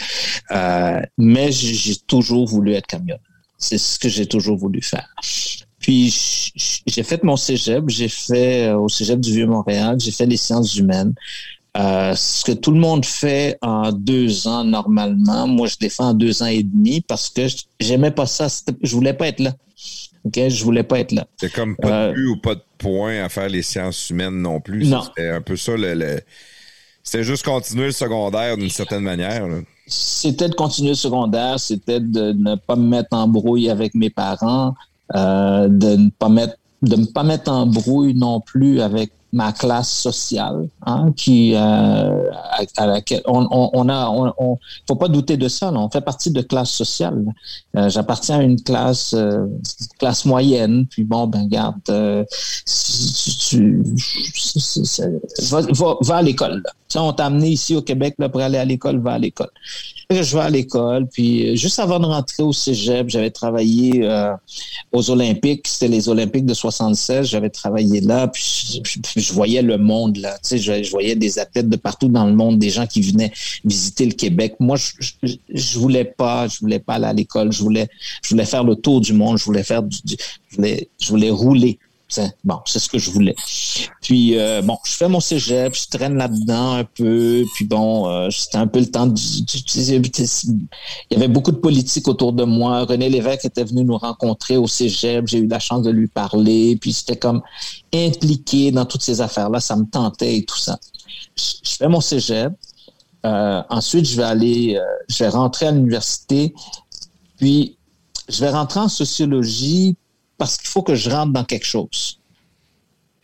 Puis, c'est le seul, c'est le seul, pro- un des programmes, je dirais, là, qui n'était pas contingenté. Fait que je suis rentré en sociologie. Puis, c'était pas vraiment quelque chose qui m'intéressait non plus. Non plus. Non, ça me tentait pas d'être là. Puis, puis je voyais bien arriver la rentrée, puis j'avais une bonne job d'été. Je travaillais dans un entre- entrepôt de Zellers, euh, un ancien euh, magasin. Puis je travaillais là-dedans. Je faisais du cash à fond. Je faisais du cash. J'avais une voiture sport. J'avais une, une Renault Gordini. J'étais, tu sais, genre, j'étais à la fleur de l'âge. Là. Tout allait bien. Là. J'étais sharp. Tout allait bien. Je voulais pas aller à l'école. Puis je suis rentré en sociologie parce qu'encore une fois, la famille voulait que j'aille à l'école. Ben, en sociologie, c'était un excellent moyen de finir troqueur, par exemple. Parce que. Euh, ouais. Il y a Ça- pas ben, en fait, là-dedans, là. mais en fait, oui. Mais, mais tu sais, c'est tellement vrai ce que tu dis parce que en réalité, les gens qui rentraient en sociologie, il n'y avait pas, il y avait pas de débouché avec ça là après. Là, donc, il- au, au mieux, tu avais une job de, de- dans un cubicule là, avec Statistique Canada ou quelque chose comme ça, mais il y avait rien, rien, rien qui était au bout de ça. Moi, je rentre là-dedans, ça me tente pas. Puis je pense que au premier cours que je suis rentré, je suis assis dans la classe, puis là, il- le prof commence à donner le cours, puis pow, je pas une piqûre. Ah, C'est ouais. ça que je voulais faire. Un bon prof, ça veut dire. Ah, écoute, ça, a débloqué, là, puis c'est comme si c'était j'étais de passage dans quelque chose, c'est comme si tu allais à un show, puis tu sais pas c'est qui l'artiste, puis tu arrives, puis il se met à jouer, puis tu dis waouh, c'est magnifique. Là, j'ai compris pourquoi je suis là. Puis là, je suis rentré là-dedans, puis je, suis- écoute, j'ai- je me suis laissé aller à l'idée que cette science-là, c'est une science que je voulais maîtriser. Puis Ah, ce qui va arriver par la suite, c'est qu'au moment où je vais terminer mon, mon programme, euh, je vais être à la fin de mon bac, je reçois un appel du Cégep Bois de Boulogne. Euh, au Cégep Bois de Boulogne, on me dit on cherche quelqu'un pour donner un cours de sociologie de la famille. Euh, je- bon, ben c'est beau, je, je vais aller vous rencontrer, mais j'étais vraiment pas certain. là. De, j'arrive là, puis on me dit, écoutez, euh, on, l'UCAM nous a parlé de vous. Le département de sociologie nous a parlé de vous. C'est vous qui nous, qui nous réfère. Wow. Wow, j'étais si bon que ça, moi. OK? Puis là, la, passion, la passion, ça aide, en tout cas. eh bien voilà, moi je le savais même pas. Puis je me retrouve à enseigner le cours de sociologie de, de la santé, puis par la de la famille, pardon, puis par la suite ils vont me confier le mandat de créer pour le Cégep le cours de sociologie de la santé. Là, on juste, est dans le... Juste un instant, Frédéric. Est-ce que c'est créer ou crier le cours de sociologie pour le cégep? Là, parce que je n'étais pas certain. créer, faire de la création. Créer. OK, excusez, c'est Ok, parfait. les créer, les créer. Là, on est. Pourquoi on, on va faire ce cours de sociologie de la santé? On est à peu près au- à la période où Lucien Bouchard va parler du virage ambulatoire. Donc, il faut re- revoir comment on enseigne la sociologie, comment on enseigne autour de, du système de santé et tout ça. Donc, je me retrouve à créer ce cours-là. Alors, je, je- je suis vraiment là, euh, je suis vraiment sociologue à ce moment-là. Il n'y a pas de doute là. Je suis capable d'enseigner cette science-là et, et avec un bac. Hein. Donc, il faut vraiment là que je sois au bout de mon art. Là. Puis j'étais au bout de mon art. Puis donc, c'est ce qui va se produire. Mais c'est sûr que j'enseigne, je suis un chargé de cours, donc c'est pas ça qui va, c'est pas ça qui va être mon gagne-pain. Mais je, je travaillais en même temps au YMCA de Montréal. J'étais directeur de YMCA dans Hochelaga-Maisonneuve, un quartier de Montréal. Puis, il va se produire un autre événement dans mon parcours. Juste avant, le YMCA, c'est euh, le, le- un, un gym, un hôtel. un- Euh, le YMCA, c'est un centre communautaire dans lequel il y a un gym. Je pense qu'il y en a un à Québec maintenant. Euh, donc, euh, le YMCA, c'est un centre communautaire. Il y a un gym, il y a des programmes pour les enfants, il y a des piscines, il y a tout ça, mais c'est beaucoup plus un n'a pas de programme. villégiature ni rien des Village People. là. C'est ça. Non, ça n'a rien tout. à voir avec des Village un- People. C'est vraiment un centre communautaire pour plusieurs personnes. Puis c'est plus côté anglophone habituellement. Puis celui que, que Fred parle, il y a une patinoire aussi euh, sur Hochelaga Oui. en- entre Vieux et Pinneuf. C'est un là, donc, centre euh, ça veut dire ouais, le ouais, Young. Euh, Men non, Christian. Association. Non, mais il y a certains YMCA qui ont des hébergements, qui ont donc il y en a dans le centre-ville qui, et d'autres ailleurs qui ont des hébergements aussi pour des gens qui viennent de passage, des jeunes surtout. C'est Youth. euh, YMCA, c'est Youth. C'est quoi le nom? Young, Young Men Christian Association. Ah, ah, ah, bon, c'est bon. Je pensais que c'était un tout inclus à Charlevoix ou quelque chose en même. Non, pas Ça, tout c'est les clubs med. C'est aussi, une- c'est aussi Ok, une danse dans des. c'est aussi une danse dans des parties de ma tante. Mais bon, on l'a déjà tout dansé. Le- je pense qu'il y a le WMCA aussi pour les femmes. Il y en a pour les femmes. Oui, il y a un. YW. oui. YW. YW. Ouais, on appelle ça généralement le Y des femmes. Le- ah. Ça, c'est le white des femmes, ça. Oui, c'est le Y des femmes. Donc, euh, c'est ça. Donc, c'est là que je travaillais. Puis, pendant que je travaillais au YMCA au Schlager Maisonneuve, j'ai reçu un appel de l'Alliance internationale des YMCA. Et ils m'ont demandé si j'étais intéressé à aller implanter le YMCA en Haïti. Wow. Et là, je vais faire une décision qui va tuer ma carrière au Y. J'ai dit oui. J'ai dit oui.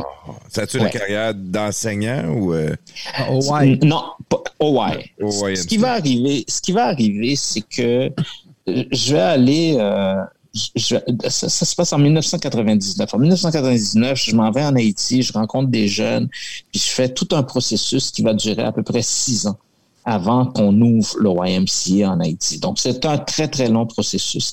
Mais avant moi, on avait essayé pendant 30 ans d'implanter le Y en Haïti. Puis ça avait tout échoué. Pour toutes sortes de raisons, ça n'avait pas fonctionné.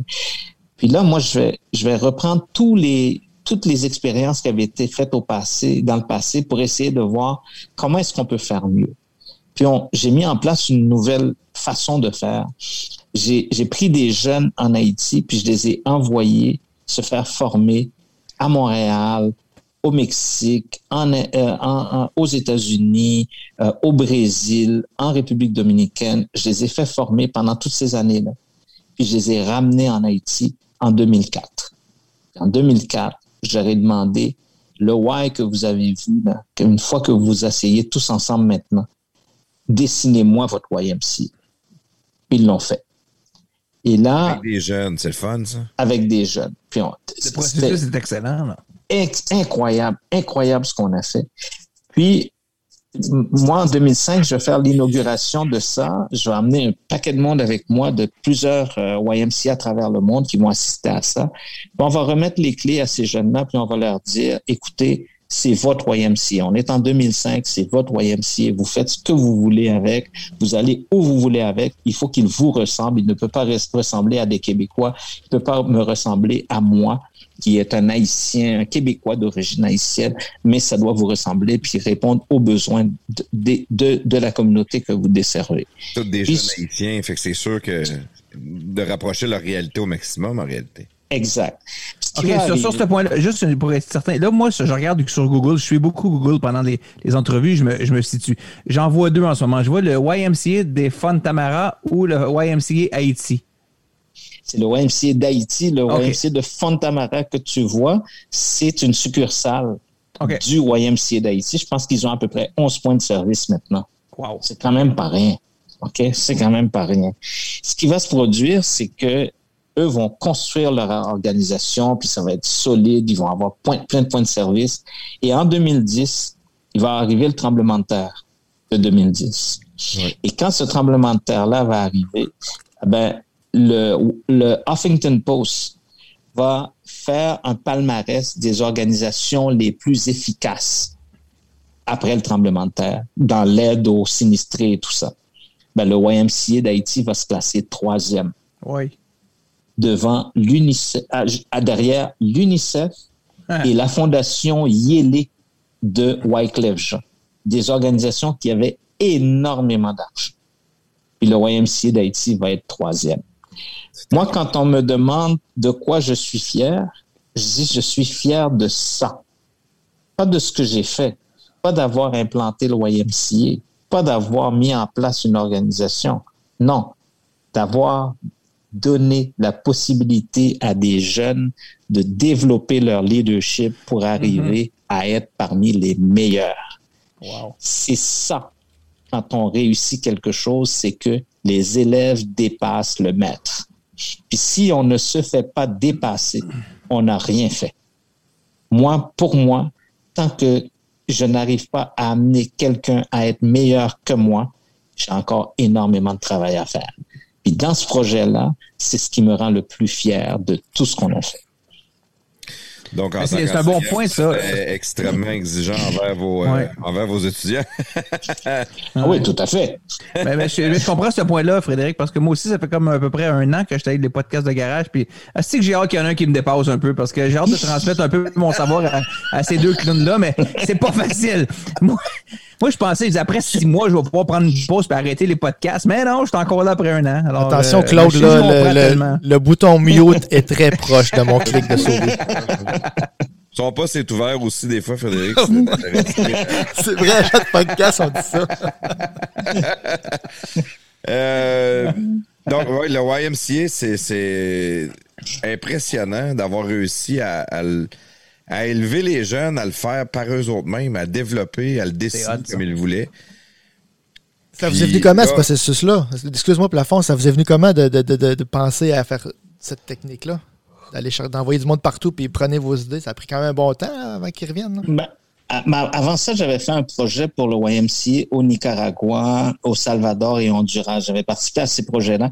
Puis je voyais comment je voyais comment les choses se déroulaient, puis je me dis, puis je commençais déjà à réfléchir sur comment faire, comment est-ce que je pouvais faire, comment je pouvais, euh, comment eux avaient construit aussi euh, leurs organisations. Ils appellent ça les grassroots, les organisations de base. D'accord? Donc, euh, je m'étais inspiré de ça, de l'idée de dire que si on va dans des organisations de base, c'est qu'il faut amener les jeunes à créer quelque chose pour eux, par eux, pour desservir leur propre communauté.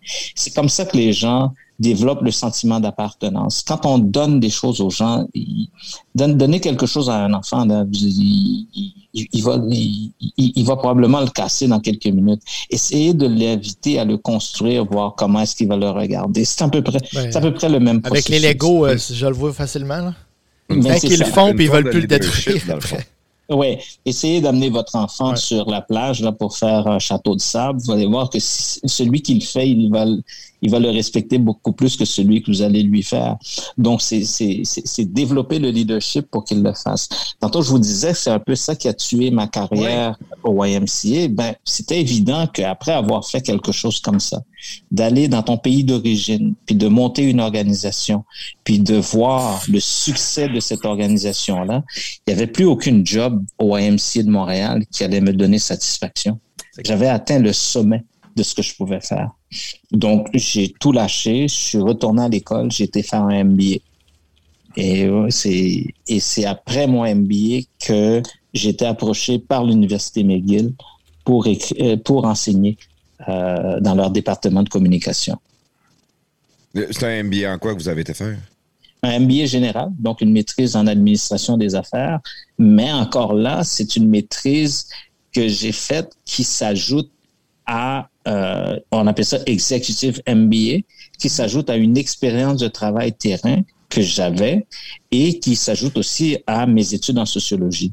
Donc, euh, je pense que quand on fait ce, genre de diplôme à, la fin de sa carrière, ben, ça vient s'ajouter il n'y a, pas deux MBA qui se ressemblent, deux, diplômés MBA qui se ressemblent mm-hmm. quand c'est l'exécutif parce qu'on y arrive avec notre bagage euh, professionnel, notre expérience professionnelle.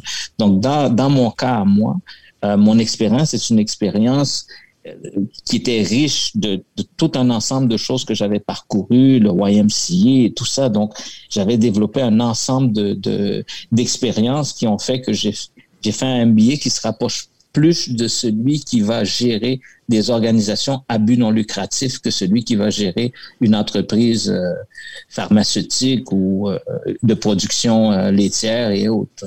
C'est magique de le faire à cet âge-là, parce que moi aussi, j'ai fait mon, MBA à, 40, 42 ans, là, 4, 5, 6 ans. Puis, ça, ça, fait 23 ans j'ai mes entreprises, tout ça. Puis, il y a plein de choses qu'on fait naturellement, tout ça, mais quand on prend le temps de faire la formation qu'un MBA donne, ou d'autres aussi sûrement, mais en tout cas, moi, je parle du MBA parce que c'est lui que j'ai fait. Mais on, met des mots, puis on met des, théories, puis des choses sur des choses qu'on fait naturellement, mais sans savoir que on sait qu'est-ce qu'on fait, là. Mais il y a comme une, toute une théorie, puis il y, a, toute une histoire derrière cette chose-là que tu fais, cet acte-là que tu fais dans la gestion d'un projet ou d'une entreprise ou peu importe mais c'est le fun de savoir toute cette historique puis ce, chemin-là de choses que, que toi tu fais naturellement ou euh, ben, je trouve que c'est beaucoup plus valorisant de le faire plus vieux que de le faire à 20 ans puis dire à 22 ans je peux gérer une entreprise à cette heure. Attends, un petit peu. Prends, ton trou, là, va te promener un peu, tu verras après, mais je, trouve ça le fun, qu'est-ce que vous dites, parce que j'ai trouvé ça moi aussi. Hein. Tout à fait. Et, et mon MBA m'a permis de prendre une revanche sur l'histoire, sur mon histoire personnelle. Euh, j'ai fait mon travail final sur l'industrie du camionnage. Ah oui, c'est intéressant. C'est ce que je voulais faire. je sur voulais quel, camionneur. Sur quel, euh, quel point de sujet? Sur en fait, à, à l'époque, ça venait de démarrer dans les, les, les just-in-time euh, les livraisons just-in-time sur les camions. Il y avait des, des, des, des choses placées là, sur les camions. Euh, maintenant, s'il y a des camionneurs qui nous écoutent, ils comprennent mieux que ce que je dis que, que, que ce que j'ai GPS, en fait? On venait de placer les GPS sur les camions pour savoir exactement où se trouvait le camion et pour permettre aussi de vérifier si les chauffeurs de camions prenaient les heures de pause réglementaires parce qu'ils ont un nombre d'heures qu'ils peuvent conduire. Euh, donc, euh, il y avait, il y avait euh, cette volonté d'avoir un énorme contrôle sur les, les, les, camionneurs pour éviter bon tous les accidents et tout ça. Donc, il y avait toutes ces machines-là qui étaient placées sur les camions. Ça venait de commencer non seulement pour savoir où était rendue la marchandise, où était rendu le camion, mais aussi pour gérer les heures de sommeil, les heures de conduite euh, sur la route. Mais on avait fait aussi, euh, j'avais fait aussi un autre travail sur une problématique des camions euh, internationaux, la marque internationale.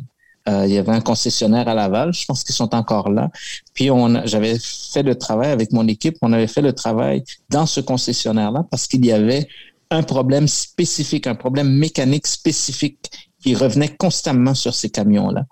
Puis on a, on a fait le travail pour essayer de comprendre pourquoi ce problème-là arrivait constamment. Euh, puis on l'a trouvé, on l'a résolu. Euh, donc c'était quelque chose qui nous a, c'est le fun. Puis, mais ce qui était encore plus tripant pour moi, c'est qu'on m'a fait faire des tours de camion. Est-ce que vous avez pu tirer la, la- la- le, horn bing, bing, avec le bras comme ça, la corde, tout?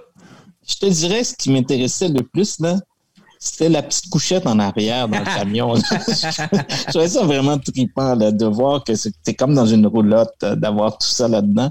Puis, euh, non, vraiment, c'est quelque chose qui m'a toujours impressionné. Puis, il y a des choses qui vous impressionnent dans la vie, des fois, euh, que vous ne voulez pas trop comprendre pourquoi.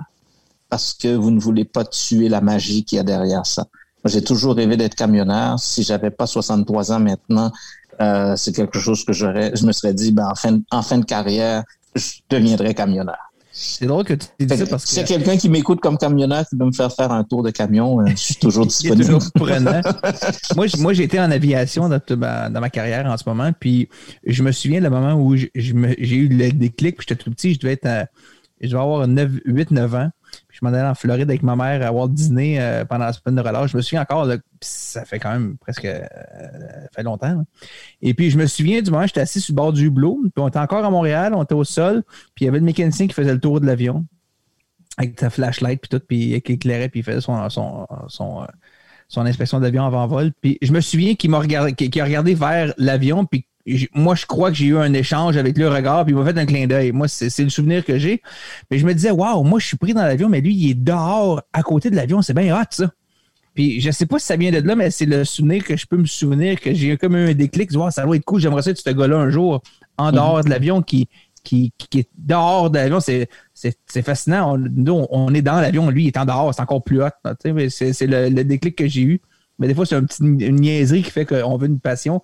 Toi, c'était des, des, des, des California Raisins. Oui.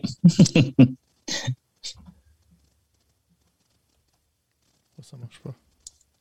Bon, Je voulais faire un effet spécial. T'as raison, des, des Ouais. fois. Ça n'a pas marché? Vas-y, mon plafond. des fois, on sait jamais.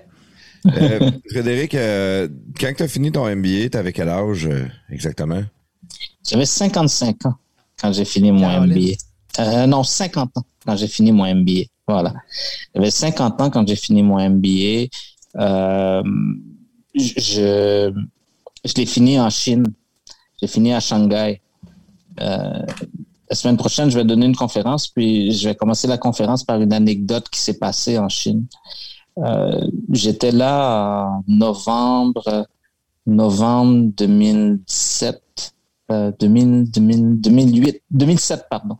Novembre 2007, j'étais à, à Shanghai avec 10 euh, de mes collègues euh, qui faisaient le MBA. Puis on, avait tout préparé le voyage, tout était tout était parfait, tout était correct. euh, tout le monde savait où ce qu'on s'en allait. On avait on avait vraiment tout de max.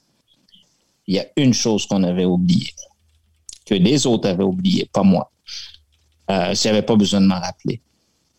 On arrive à Shanghai, puis pour la première fois de leur vie, ils vont être minoritaires Hein. pour la première fois de leur vie, ils vont savoir c'est quoi être une minorité. Les autres Québécois blancs? c'est- Les autres Québécois blancs. Et Ouais. là, ma gang Ah, va se mettre bon, à paniquer. Et quand je te dis paniquer, là, ils vont se mettre à paniquer. Moi, je me rappelle les avoir vus rentrer dans un Starbucks. Quand ils ont vu le Starbucks, on aurait cru qu'ils venaient de voir l'ambassade du Canada. Ils sont rentrés là-dedans puis ont fait hein. Ouf, ouf, oh, plus capable, plus capable. Vous, êtes plus capable de quoi? Hein? Et là, les gens n'arrêtent pas de nous regarder, puis de nous toucher, puis de nous... vous êtes plus capable. Ça, on- ça fait pas dix jours qu'on est là, puis vous êtes plus capable. Puis euh, là, à un moment donné, on, on- on est sur une, sur une plaza, des magasins et tout ça, puis il y en a un qui, qui me dit... euh, Hey Fred, Fred, regarde, des blancs comme nous autres. Mais je dis, as-tu entendu ce que tu viens de dire? Des blancs comme nous autres. Il dit, ouais, ouais, ouais. Puis je dis, mais attends, euh, pas blanc, là. OK? Incroyable. Pas blanc. Ouais, mais c'est pas grave, t'as écouté Canadien Nordique. D'après moi, t'aimes la poutine aussi. Fait que ça, c'est assez québécois pas mal, ça. C'est encore drôle. OK? Mais là, ce ce que, je, ce que je lui dis à ce moment-là, je lui dis que tout ce que je souhaite, c'est que quand on va revenir à Montréal, puis qu'on va être sur la Plaza Saint-Hubert, quand tu vas me dire la même, même phrase. Parce qu'en réalité, pourquoi tu me dis ça aujourd'hui? C'est parce que tu t'attardes à ce que nous avons en commun. C'est que nous sommes des étrangers. Nous sommes des Québécois ailleurs, très, très loin de chez nous. Mais quand on va être sur la Plaza Saint-Hubert, tu vas voir ce qui nous différencie l'un de l'autre. Et c'est ça qu'il ne faut pas que tu vois. J'ai comme l'impression de vous redire ce que je vous ai dit au début du podcast. Toujours aussi excellent. OK. OK? C'est exactement ce qui nous est arrivé ce jour-là. C'est qu'il avait vu, pendant qu'on était à Shanghai, qu'on avait tellement de choses en commun. Qu'il n'a pas vu que j'étais noir puis que lui, il est blanc. Mais si on s'arrête, si on veut, on va voir cette différence-là de la couleur de la peau. Et pourtant, il y a tellement de choses beaucoup plus fondamentales. Ce jour-là, on était des, des, à Shanghai, on était de la même culture. On venait du même pays. On avait les mêmes intérêts. On était là pour les mêmes affaires. Il faut que partout où on se retrouve, on soit là pour ce que nous avons en commun. Voilà, voilà ce sur, quoi il faut qu'on travaille si on veut arrêter d'avoir peur de l'autre. C'est une, une grande partie avec de, de je dirais, de l'ignorance. Quand on a parlé d'éduquer les gens à ça tantôt, c'est un peu ça. Moi, juste plus jeune, euh, je suis allé rester au Nouveau-Brunswick, puis je suis tombé ami avec euh, plusieurs anglophones pour me rendre compte qu'ils étaient identiques à moi. Mais Mhm. quand qu'on est isolé, francophone, dans un milieu francophone, on pense que les Anglais, c'est des Anglais, puis ils vivent d'une autre façon. Quand t'arrives là, ils, ils fêtent les mêmes fêtes que nous autres, ils mangent la même chose que nous autres, s'habillent pareil comme nous autres. Quand tu choses avec eux autres, pensent pareil comme toi. Là, tu fais comme, hey, c'est vraiment juste un- un- une barrière de langage. Mais le monde a peur de l'inconnu. Mais il s'agit juste, le même, vous l'avez dit, euh, votre ami, il a dit, euh, c'est des, on, on- on est les seuls blancs ici. On, il vous a inclus dans le groupe des blancs. C'est quand même assez, euh, assez drôle d'une certaine manière.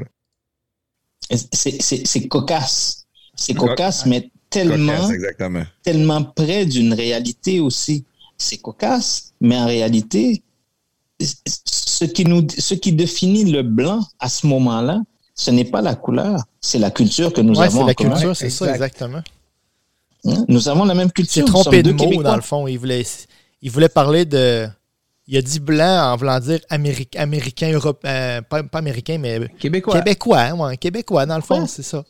Ouais, il, aurait pu dire n'importe quoi. En réalité, pour moi, ce qui est important, c'est qu'il est en train de dire voici des gens qui nous ressemblent. Ouais, c'est ça.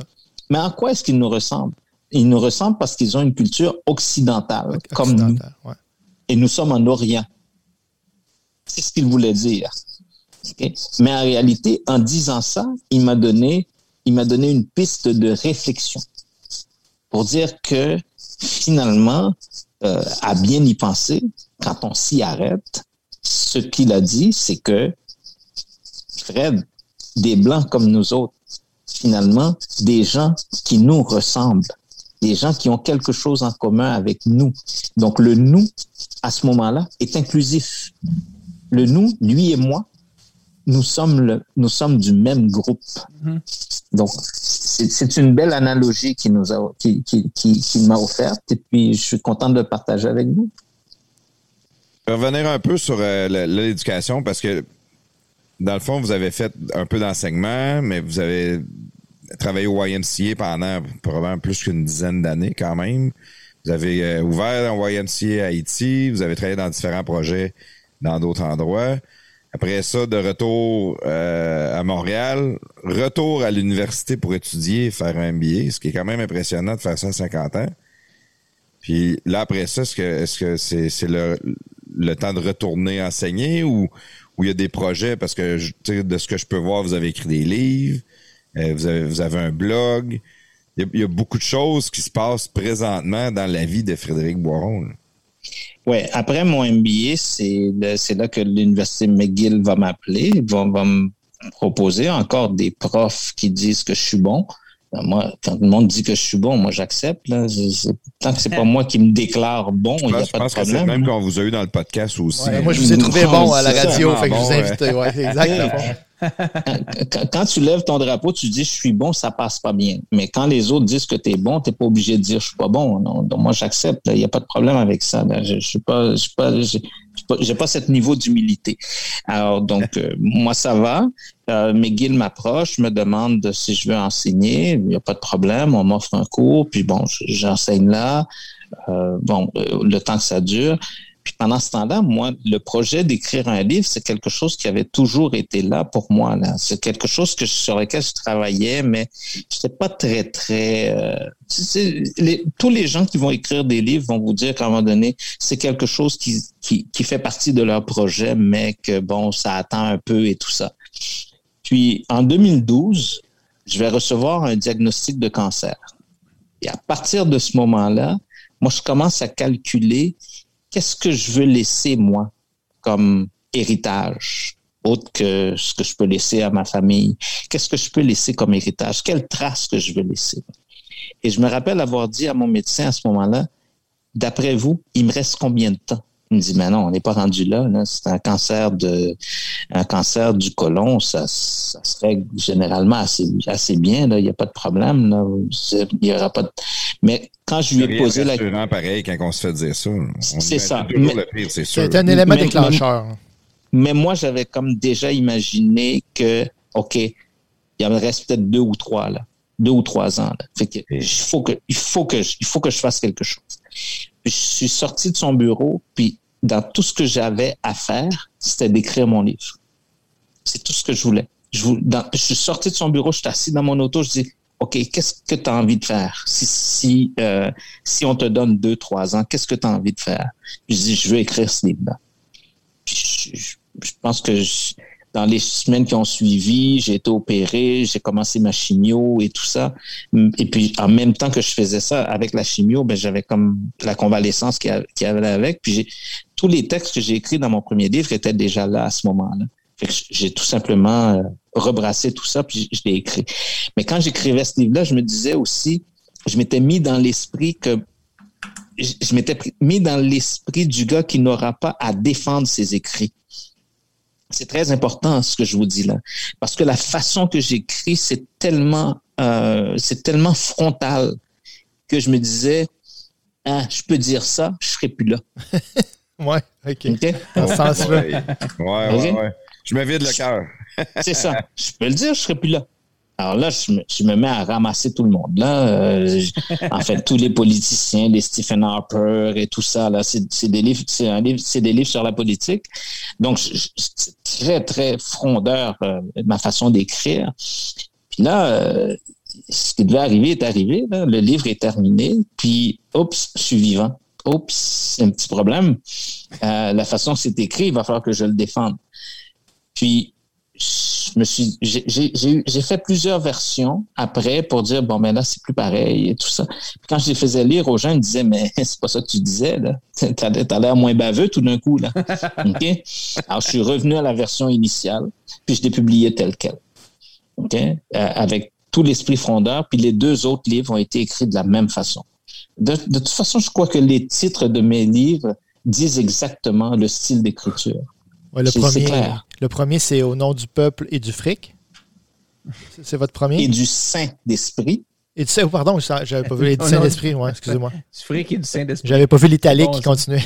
Ouais, le deuxième, c'est ferme les yeux, ouvre la bouche, Et avale. aval. Ouais, ça, c'est lui que j'aimais Bien. plus. là. Ça, c'est. Euh, Ça, c'est le préféré de plafond aussi, ça. avait écrit celle-là après euh, Comment faire l'amour avec un. On veut le savoir d'ailleurs, ça. C'est vrai, ces affaires-là? puis, puis le troisième s'appelle inconduite, tweet et autres bullshit d'une élite en faillite. Ouais, exact. Hey boy. OK? Fait que ça, ça vous, si vous, si vous voyez pas un peu où je m'en vais avec ça, là. euh, donc, ce sont des livres euh, où, où- où- où- d'ailleurs, dans le dernier livre, j'ai écrit une lettre à Emmanuel Macron je publie la lettre dans le livre. J'envoie une lettre à Emmanuel Macron où je lui demande de, de, de mener une enquête sur d'anciens ministres français qui avaient accepté de, que le chlordécone soit utilisé à la Martinique et à la Guadeloupe alors que ça n'était pas utilisé en France métropolitaine. Puis ce, ce pesticide-là fait qu'aujourd'hui, que les Guadeloupéens et les Martiniquais ont le taux de cancer de la prostate le plus élevé au monde. Et voyons donc. Et les terres sont contaminées pour 600 ans. Et il y a pratiquement personne, aucun homme dans, en France et en, en Martinique et à la Guadeloupe qui n'est pas infecté par le chlordécone ou qui ne va pas développer un cancer de la prostate. C'est quelque chose. Que, que, que l'agent orange des années 60, euh, 70. Et voilà. euh, Et voilà. Et ça se passe là, maintenant. Puis personne ne dit rien. Les lobbies, les gros lobbies qui, euh, qui cachent, qui payent, qui graissent la patte. puis- C'est ça. C'est-tu ben, ça. Monsanto, ça, qui fait ce, ce pesticide-là? Non, c'est pas Monsanto qui le fait. Euh, c'était là bien avant Monsanto. C'était une compagnie américaine qui faisait ça. OK. Hein? Donc, euh, ben, c'est le genre de choses que je fais. Moi, Euh, moi François Legault, euh, comment il s'appelle, euh, Régis Labaume, je veux dire, comment il s'appelle aussi, Denis Coderre, tout le monde y passe là. J'ai pas de parti pris pour personne. Justin Trudeau, tout le monde y passe. En 2019, j'ai demandé au gouvernement du Canada d'interdire l'entrée ici de l'ancien président d'Haïti, Michel Martelly.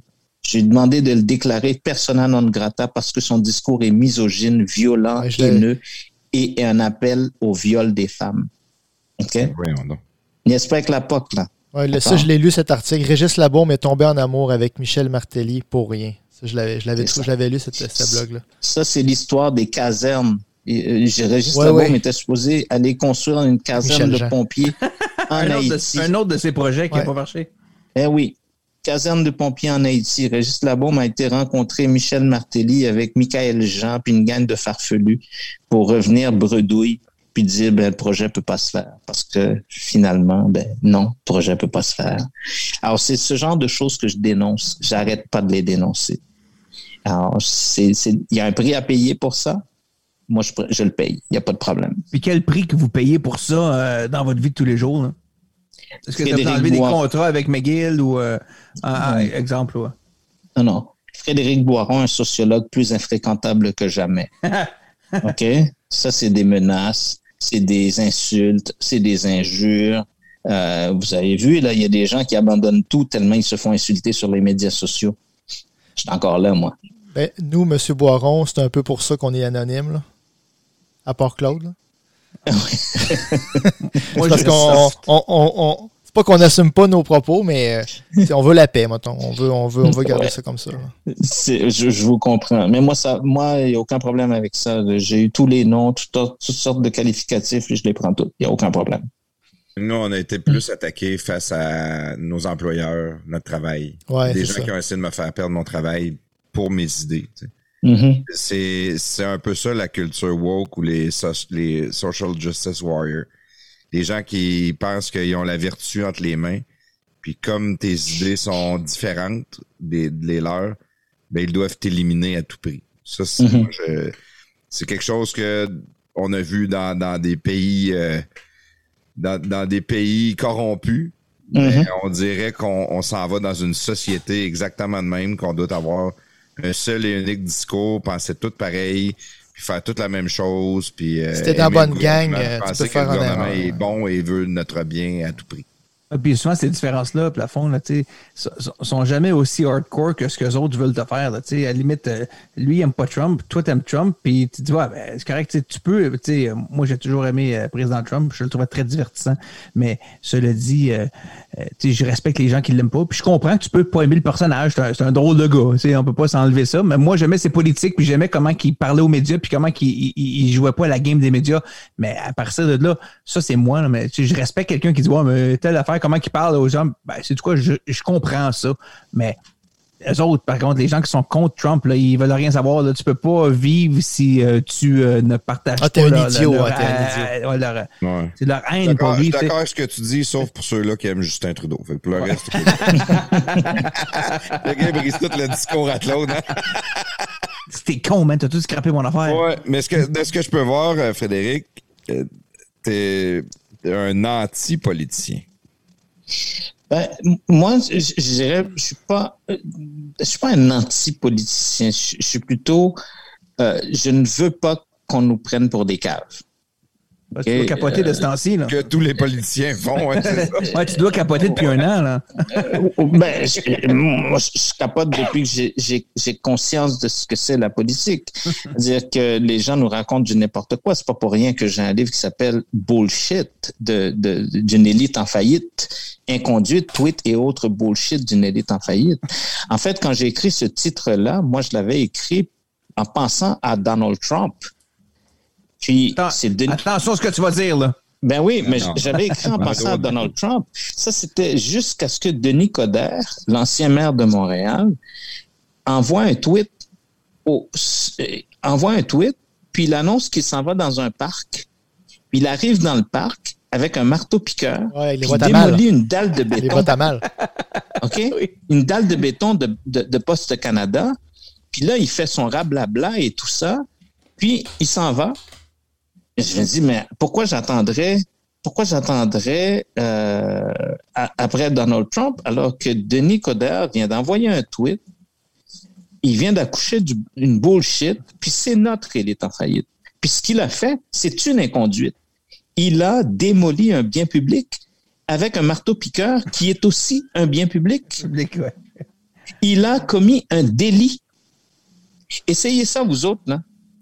La prochaine fois, vous allez voir une boîte, euh, une boîte à lettres, là, fessez dedans pour voir ce qui va arriver. Ouais. Ouais, ça- OK? Attends, ce qu'il a fait là, c'est un délit. C'est- Ça n'a aucun sens. Mais qu'est-ce qui est arrivé à Denis Coderre après? Rien. Rien. Il arrive rien aux politiciens. Il arrive à rien. Alors, moi, ça ça n'a aucun sens. Si j'essaye ça, là, sur ma rue, ça passera pas. Alors, non, c'est- c'est c'est le genre de choses que je dénonce. C'est ça que je dénonce. Ce genre de truc-là. Moi, j'avais dit en, en 2015 que toute l'élection allait se faire autour de la classe moyenne. Puis Justin Trudeau a pas arrêté de parler de la classe moyenne. Puis il ne sait même pas c'est quoi. Ouais, exact. Ouais. Il ne Un- sait un même pas c'est C'est un quoi. rentier depuis est né, là, Justin Trudeau. Prenez, prenez euh, François Legault. François Legault est arrivé à une conférence de presse, puis il a commencé à parler de si on pouvait se contaminer deux personnes, qui contamineraient quatre personnes, qui contamineraient huit personnes, qui contamineraient 16 personnes. Et là, il commence à nous donner l'explication de la contamination communautaire et tout ça. Écoute, c'était débile. Puis Arruda est assis à côté, qui est le scientifique, il dit pas un mot. Puis François Legault est en train de nous expliquer comment on devrait finalement faire de la contamination communautaire. Le lendemain, il arrive, c'est comme s'il avait jamais parlé de ça. Quelqu'un a dû lui dire, coudon, là, t'es complètement dans les patates là, avec ton affaire. Là. Mais moi, je l'ai écrit dans mon livre. Parce que ce que je fais, moi, c'est que je fais du recensement de toutes ces affaires-là, puis je leur remets, je leur remets ça dans la face. J'ai écrit, j'ai écrit, c'est sur mon blog. François Legault dit que la le, le racisme systémique n'existe pas. Puis je dis pourtant, la meilleure définition du racisme systémique, c'est François Legault qui l'a donné. Quand il a présenté des excuses Wow. pour Joyce et Chacuan, OK? Juste vous dire, Frédéric, t'es pas un doux. Ah non, non, non. J'adore. check, check ce qu'il dit quand il présente des excuses pour Joyce et Chacuan. Il dit les communautés, les personnes autochtones ont subi des discriminations qui ont laissé des traces et des blessures profondes. C'est quoi le racisme systémique? C'est les traces que les racistes laissent dans le système. C'est tout. C'est quoi le racisme systémique? C'est les blessures qu'ont subi les gens qui font qu'ils deviennent méfiants du système. C'est ça le racisme systémique. Donc, selon toi, le, racisme systémique, c'est la crainte que les minorités ont envers les autres et non pas la façon que les autres agissent envers les minorités encore aujourd'hui? Non.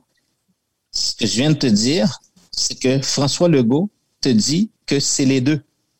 C'est les blessures qui font qu'on n'a on n'a pas confiance dans le système et c'est les traces qui sont dans le système, donc des méthodes de travail, des façons de fonctionner, des façons de faire, qui font que les gens ont peur du système. Et moi, j'ajoute à tout ça que quand les traces restent dans le système, ça veut dire quoi? Ça veut dire que toi, tu vas aller travailler dans une entreprise où la façon de travailler dans l'entreprise a des règles discriminatoires. Mais toi, tu vas reproduire ces gestes-là dans l'entreprise. Ça veut dire quoi? Ça veut dire que toi, tu n'as pas besoin d'être raciste pour avoir un comportement raciste. Tu fais juste faire ce qu'on ce qu'on a toujours. L'expression est claire. On a toujours fait ça de même. On a toujours fait ça comme ça. Mais personne ne s'est posé la question à savoir si c'était correct ou si c'était pas correct. C'est la même chose que je vous expliquais en début, en début du podcast là, sur les jokes qu'on faisait. Mm-hmm. C'est la même chose. On ne s'est pas posé la question à savoir pourquoi on faisait ça. C'était-tu correct ou c'était pas correct? Mais c'est ça le racisme systémique expliqué par François Legault. Puis dans les années 40, 50, 60, peut-être même 70, je peux comprendre probablement qu'il y en avait des, des, des, règles internes, des fois non écrites, ou souvent non écrites. Est-ce que tu considères que c'est encore le cas aujourd'hui?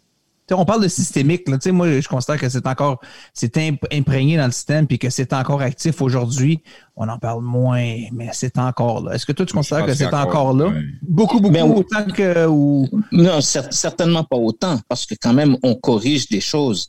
Mais euh, on, a eu. Euh, quand on parle, euh, avant même de parler de racisme systémique, on devrait parler de discrimination systémique. Puis après, on verra qu'il n'y a pas que le racisme, hein. il y a la ben, misogynie.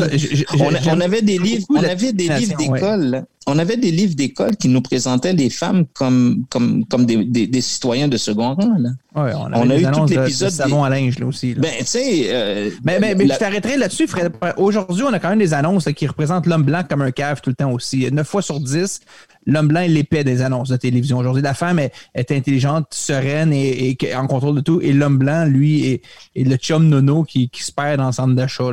Puis c'est exactement souvent ce qu'on voyait il y a 40 ans ou 50 ans à l'inverse. C'était pas mieux. L'homme, il comprenait tout, puis la femme était un peu nounoune. Puis là, ben, ah, écoute-toi, fais ça.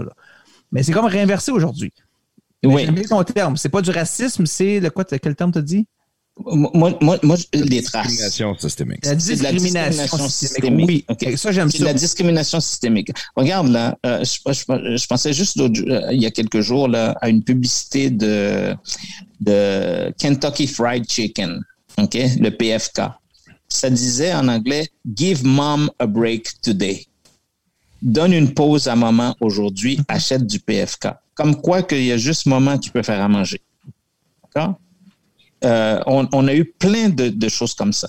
Oui, on a fini par comprendre, on les a effacés, on les a enlevés, on a changé des choses, etc. Mais n'empêche que toutes ces choses-là, on les reproduit, on les entend, on les reproduit. C'est ça les traces. Mais en même temps, comme je vous disais tantôt, pour les jokes des humoristes et tout ça, ça laisse des traces. Ça fait mal. Ben là, tu te dis, je vais-tu aller voir un show d'humour québécois, moi? pour encore me faire remettre ça dans la face? Mhm. C'est ça les traces. J'allais, j'allais, j'allais poser à vrai dire, euh, on parlait pas du racisme, on parlait, c'est quoi l'autre terme que vous avez dit que j'ai bien discrimination, aimé? Discrimination. La discrimination. Ouais, je disais que dans le fond, tu sais, aujourd'hui, euh, puis, puis c'est pas mieux que, que ce l'était dans le temps, mais c'est comme un peu renversé.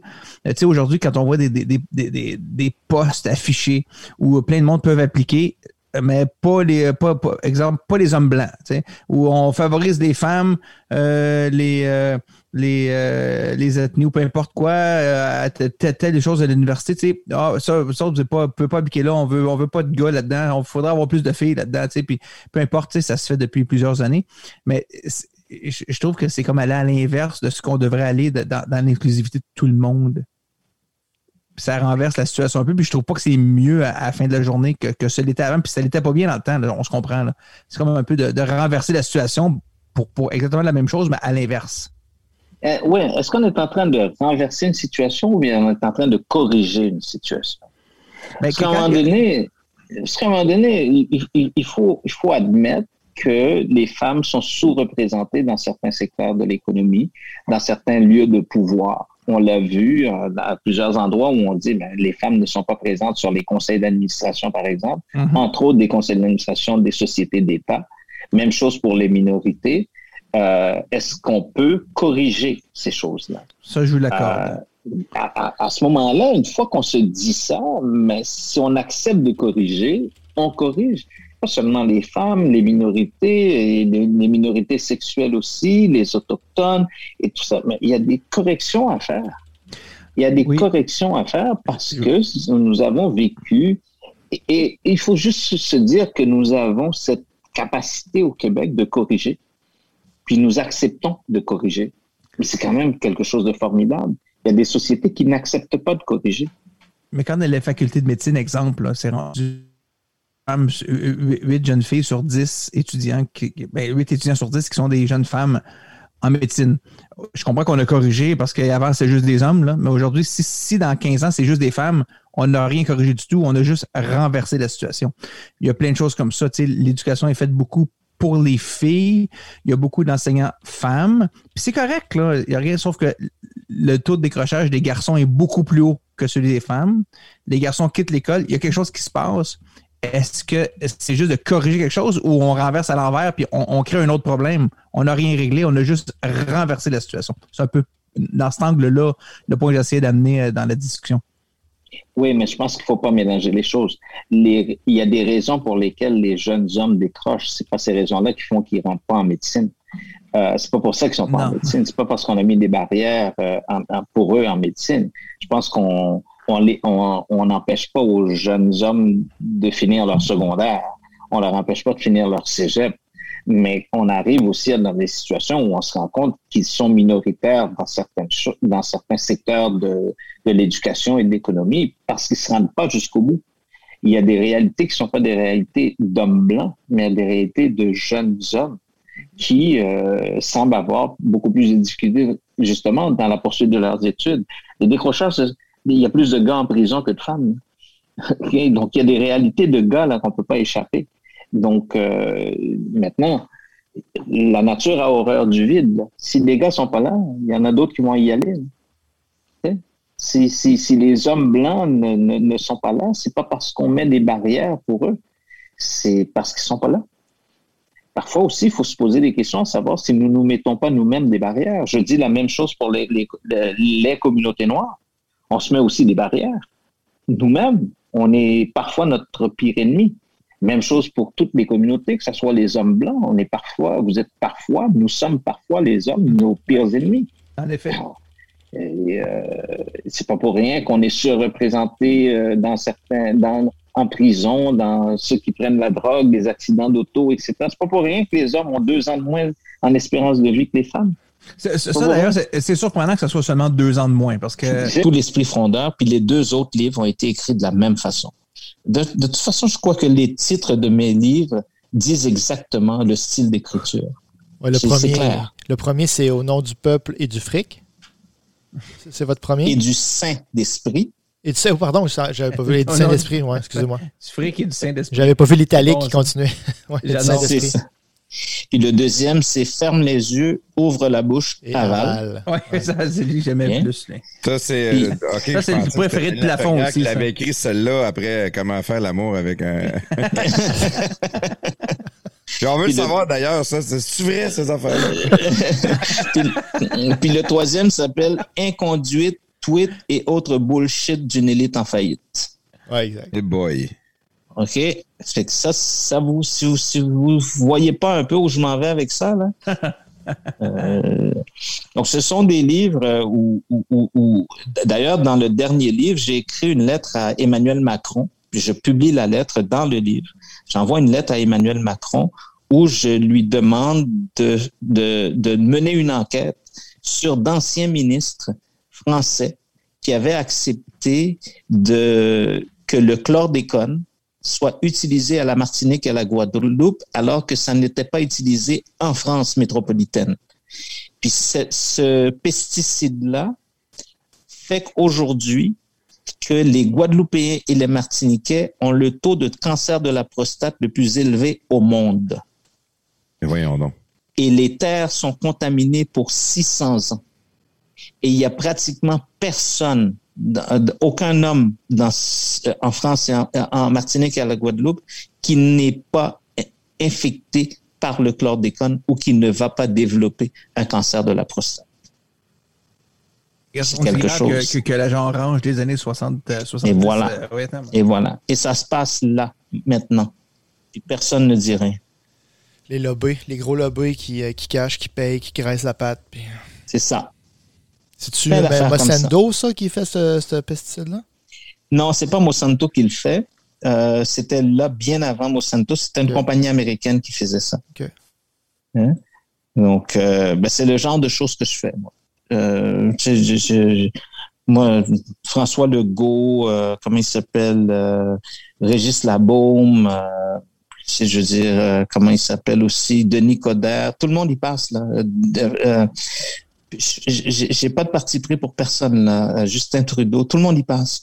J'ai en 2019, j'ai demandé au gouvernement du Canada d'interdire l'entrée ici de l'ancien président d'Haïti, Michel Martelly. J'ai demandé de le déclarer persona non grata parce que son discours est misogyne, violent, Ouais, haineux et est un appel au viol des femmes. OK? N'est-ce pas avec la POC, là? Ouais, le- ça, je l'ai lu, cet article. Régis Labaume est tombé en amour avec Michel Martelly pour rien. Ça, je l'avais, je l'avais, C'est trou- ça. je l'avais lu, cette, ce blog-là. Ça, c'est l'histoire des casernes. Et, euh, Régis Ouais, Labaume ouais. était supposé aller construire une caserne Michel de Jean. pompiers en Un autre, Haïti. de, un autre de ces projets qui n'a Ouais. pas marché. Eh oui, caserne de pompiers en Haïti. Régis Labaume a été rencontrer Michel Martelly avec Michael Jean puis une gang de farfelus pour revenir bredouille puis dire ben le projet peut pas se faire parce que finalement ben non, le projet peut pas se faire. Alors c'est ce genre de choses que je dénonce, j'arrête pas de les dénoncer. Alors c'est c'est il y a un prix à payer pour ça.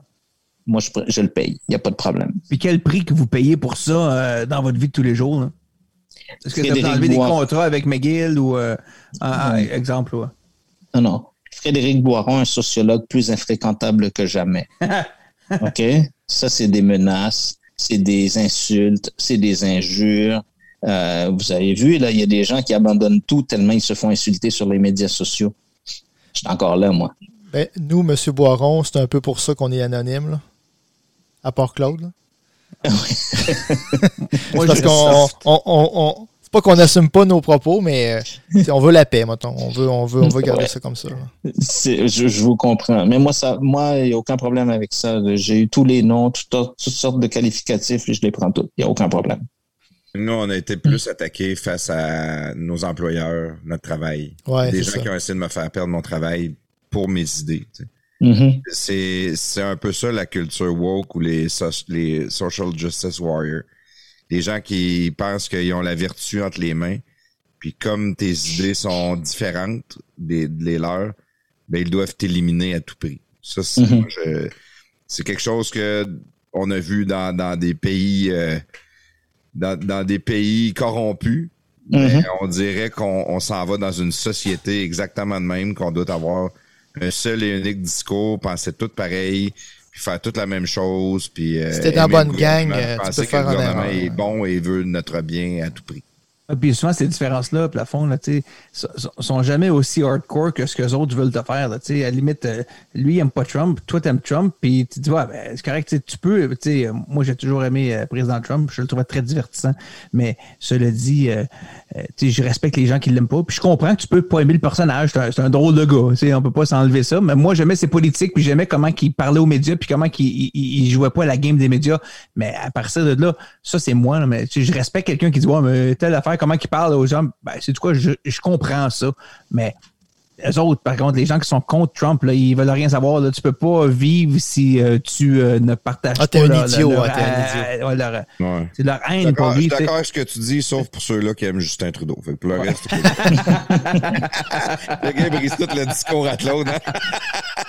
T'es con, man, t'as tout scrappé mon affaire. Ouais, mais ce que, de ce que je peux voir, euh, Frédéric, t'es un anti-politicien. Ben, moi, je dirais, je suis pas, euh, je suis pas un anti-politicien. Je, je suis plutôt, euh, je ne veux pas qu'on nous prenne pour des caves. Ben, tu dois capoter de ce temps-ci, là. Que tous les politiciens font, ça. Ouais, tu dois capoter depuis un an, là.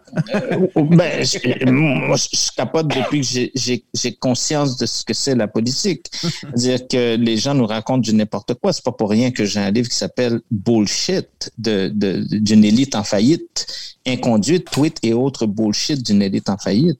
En fait, quand j'ai écrit ce titre-là, moi, je l'avais écrit en pensant à Donald Trump. Puis, c'est Denis- Attention à ce que tu vas dire, là. ben oui, mais j'avais écrit en pensant à Donald Trump. Ça, c'était jusqu'à ce que Denis Coderre, l'ancien maire de Montréal, envoie un tweet, au, euh, envoie un tweet, puis il annonce qu'il s'en va dans un parc. Puis il arrive dans le parc avec un marteau-piqueur, Ouais, il les puis voit il à mal. démolit une dalle de Les béton. à mal. OK? Une dalle de béton de, de, de Poste Canada. Puis là, il fait son rablabla et tout ça. Puis il s'en va. Et je me dis, mais pourquoi j'attendrais pourquoi j'attendrais euh, après Donald Trump alors que Denis Coderre vient d'envoyer un tweet, il vient d'accoucher d'une bullshit, puis c'est notre élite en faillite. Puis ce qu'il a fait, c'est une inconduite. Il a démoli un bien public avec un marteau-piqueur qui est aussi un bien public. ces blessures-là, donc la variable, ce sont les personnes autochtones qui avaient subi des blessures, qui créent une méfiance envers le système. Puis le système a intégré dans son fonctionnement un ensemble de traces laissées par des gens malveillants.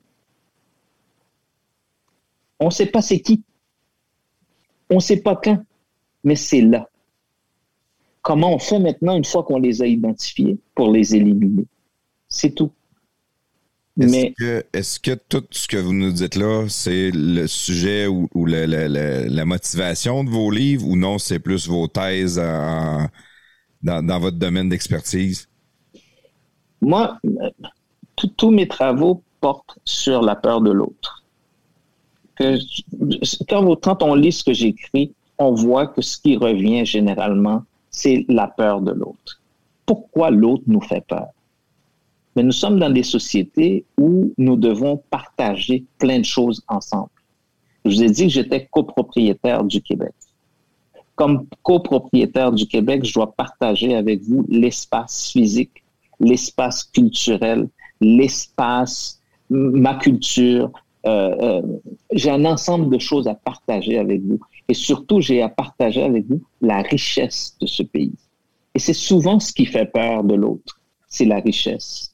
Les voleurs de jobs. C'est pas moi qui l'invente l'expression. Dans, la peur de l'autre, euh, est-ce que je, dirais pas, avec un, Québécois ou ça, ça, je suis d'accord, ça peut être international, ça peut être un peu de, partout. Mais est-ce que est-ce que les gens comment je peux dire ça? Est-ce que les gens vraiment ont, ont une tendance à vouloir avoir peur? Ou, ou s'ils se sont fait éduquer ou sont, se sont ils ont été élevés à, à avoir peur des gens, à avoir peur des autres?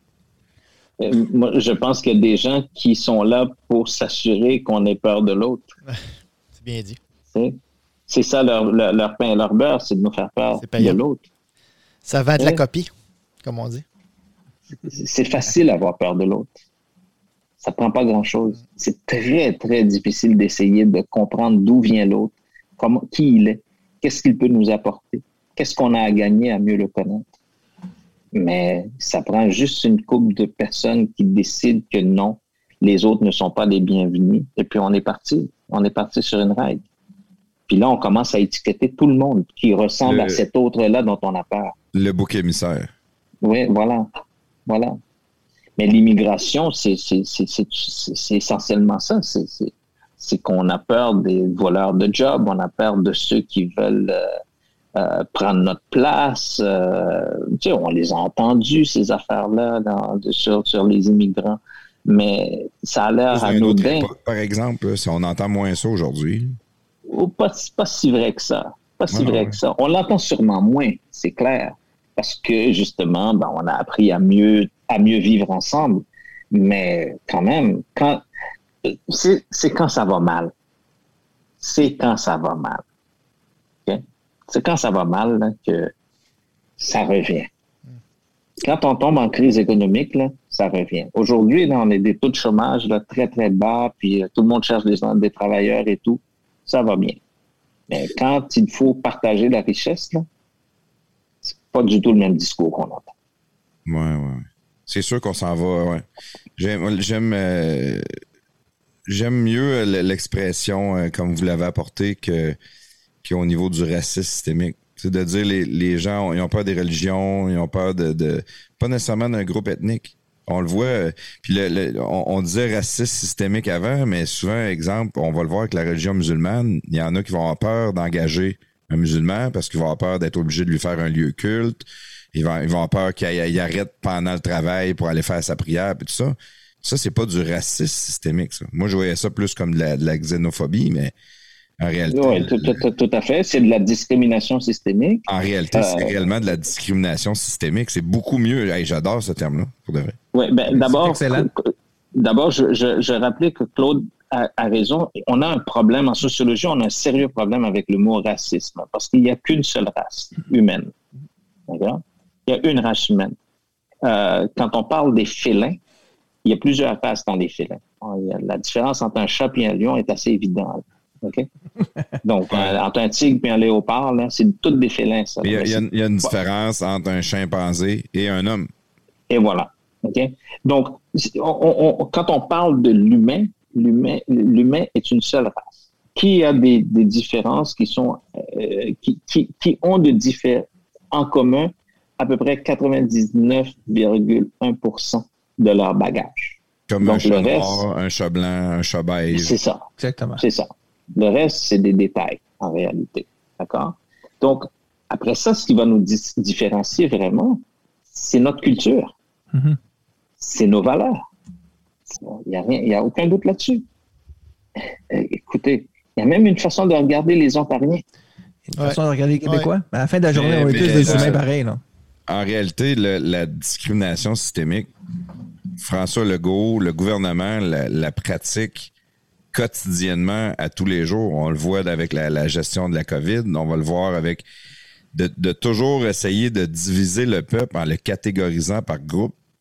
C'est fou quand on pense à ça. Est-ce que c'est divisé pour mieux régler, euh, pour mieux régner ou s'ils le font euh, inconsciemment? Je pense que dans ce cas-ci de, la COVID, c'est peut-être une situation différente. Par contre, euh, c'est le, rôle même d'un parti politique de diviser. Parce que il va plaire à son électorat. Donc, euh, pardon, François Legault tient un discours qui est divisif parce que il- on dit qu'il parle à sa base il parle à sa base. Et, et- et moi, je crois que tout politicien qui se fait dire vous parlez à votre base devrait, devrait se révolter de ça. En effet. Devrait dire mais non, je suis le premier ministre de tous les Québécois, je ne peux pas parler à ma base. Et que François Legault n'ait jamais dit non, non, non, non, euh, je parle à tous les Québécois, surtout en crise sanitaire et, et qu'on dise il parle à sa base, puis qu'ils ne disent pas non, c'est pas vrai, je suis le premier ministre de tous les Québécois, ça, je trouve ça un peu dangereux.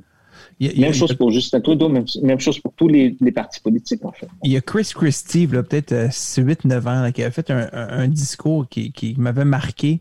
C'est le, Chris Christie, à l'époque, était le gouverneur du New Jersey. Il était en conférence de presse. Puis c'est vraiment un clip euh, classique là, de Chris Christie qui n'avait pas la, la langue dans sa poche. Mais il disait.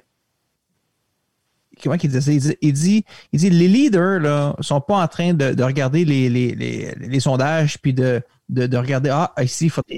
Moi, j'ai identifié deux grands défauts de la démocratie. Le premier, c'est que la démocratie permet d'élire le plus populaire, même s'il est incompétent. Ouais, c'est vrai. Ouais, Ouais. on le Ça, voit on le voit tout Canada, le on temps. l'a vu. Ouais, on, on dira pas non, mais Trudeau. OK. On, peut, on, on peut pratiquement toutes les nommer, là, d'accord? Ouais, on, élit des, des, des, des populaires, même s'ils sont incompétents. Deuxième défaut de la démocratie, c'est que, en réalité, les gens ne travaillent pas pour autre chose que d'être élus et réélus. Mhm. Donc, le discours est tenu pour être réélu. Le politicien travaille pour être réélu. Troisième défaut de la démocratie, Sans jamais, sans jamais être imputable, d'ailleurs. oui, ça, on, on peut en discuter aussi. Le troisième défaut de la démocratie, c'est que l'électeur n'a toujours pas compris, Pas ensemble. Puis euh, j'aimerais ça, si c'est possible, qu'on vous mette en contact avec lui. Ouais. aucun problème. Quand le podcast va. la- Frank va l'écouter, là, je suis sûr qu'il va euh, me demander vos coordonnées. C'est pas avec plaisir. Puis euh, là, ben, dans le fond, on serait rendu au, au segment de la mitraille. Fait que Claude, j'aimerais ça que tu m'envoies les questions. C'est moi qui vais la faire aujourd'hui. Je vais la faire aussi. Ben, gars, je, je- je vais te les lire comme, je vais te, je vais te le mettre On comme ça. le montrer de même. Donc, euh, prestataire, parle-nous le jingle de la mitraille et euh, tout de suite après, la mitraille à plafond. Yeah!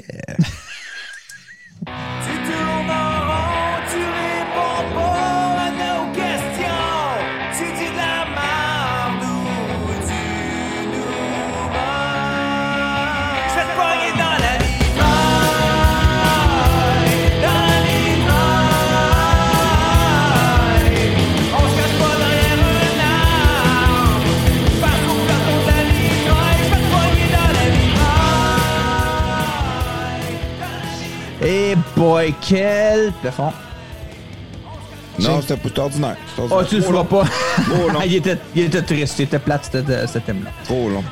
Bon, au début, j'ai fait, euh, j'ai fait une erreur en début de, de podcast. Euh, Ce soir, j'ai appelé euh, M. Boiron Fred. Alors, j'aimerais ça me reprendre. Alors, je vais dire Salut Fred, Eric. Euh, bienvenue dans la mitraille. Donc, on a parlé un peu de, euh, de comment ça se passait tantôt. Que c'est terminé. Là, tu peux relaxer. On va y aller dans un sujet plus, vraiment, vraiment plus léger. C'est quand même moi qui est en charge là. Euh, ou peut-être plafond aussi, ça dépend s'il il- il vient me bloquer la parole comme je l'ai fait avec lui ce soir. Mais euh, libre à lui de le faire s'il le veut. Euh, J'aime plafond dans tous ses qualités et ses défauts. J'espère qu'il m'accepte dans toutes mes qualités et mes défauts. On verra plus tard. Bon, premièrement, premièrement, Frédéric, j'aimerais te féliciter pour, dans l'ensemble de ton œuvre, pour les titres de tes livres. Sérieusement, au nom du peuple, du fric et du Saint-Esprit, c'est de l'or. Euh, J'y vais au troisième parce que je, je vais revenir avec le deuxième. Mais inconduite, tweet et autres bullshit d'une pure élite en faillite, c'est de l'or. Mais ouvre les yeux, ferme. euh, non, excuse-moi, ferme les yeux, ouvre la bouche, avale. Sérieusement, c'est de l'or. Je voulais te féliciter. J'ai pas eu la chance de lire tes livres encore, mais ne serait-ce que pour les titres, c'est certain que je les commande les trois. Fait que je voulais juste te féliciter pour ça. En partant. Merci. Merci. Donc, tu viens d'un petit village, d'une petite ville euh, dans la région un peu sud-ouest d'Haïti, sur la, la- la péninsule euh, un peu sud-ouest. Je ne sais pas si on l'appelle la péninsule ou si on l'appelle autrement là-bas. De, puis une petite ville qui s'appelle Campérin, euh, proche de la rivière La Prise, euh, qui est une prise avec euh, de quoi de sec parce qu'elle semble pas avoir beaucoup d'eau, cette rivière-là, à moins que j'ai vu des images seulement qu'elle est en période de sécheresse. Qu'est-ce que fait un petit garçon dans ce coin-là? Là? Tu vas-tu à la pêche? Qu'est-ce que tu fais dans, dans- dans ce petit village-là, vite, vite? Là?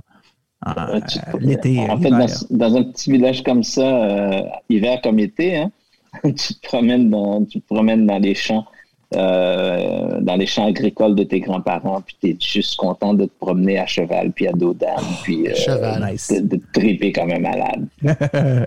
Hey, euh, moi, pour moi, un, un des points que j'aime d'Haïti, euh, puis je, je peux pas dire que je suis un, je suis un- je suis un- un m- méga super fan. là. Tu sais, j- j- on connaît Haïti pour ce qu'on le connaît là, tu sais, localement, mais une chose que j'adore beaucoup, c'est le nom de ville ou de région. J'ai toujours trouvé, on entend, on entend parler aux nouvelles de si telle région, puis je suis toujours un peu omnubilé par le nom des régions ou des villes parce que je trouve ça, my God, ils ont appelé ça comme ça, c'est fou.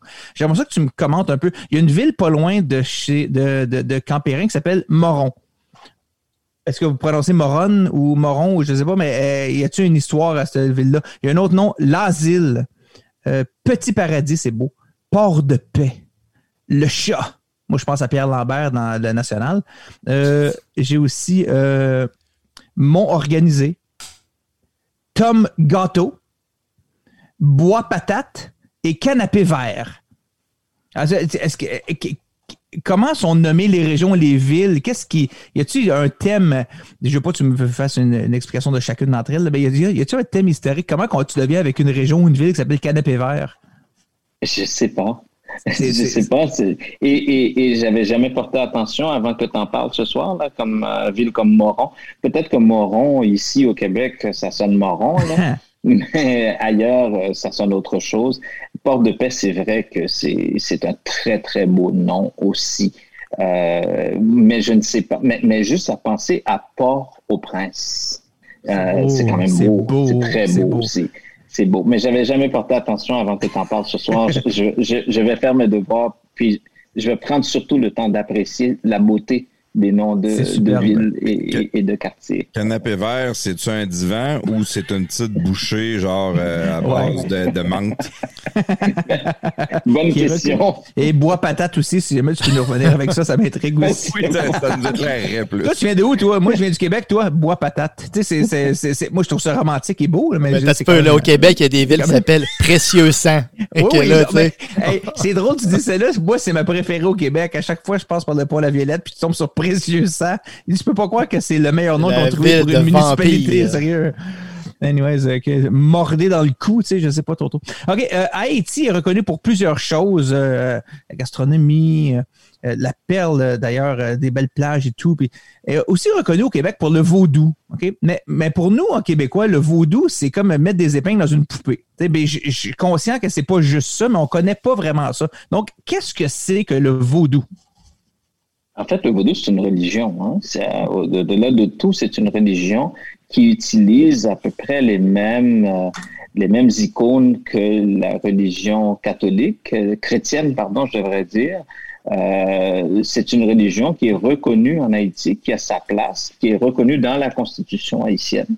Euh, donc, c'est une religion, c'est pas des poupées avec euh, des, des, des aiguilles dedans. Là. Ça, c'est pas vraiment ça, en fait mais c'est vraiment une religion. Il y a des gens qui croient à des divinités qui sont autres que Dieu, le Père, puis Jésus-Christ et tout ça. Donc, ils ont leur propre Dieu.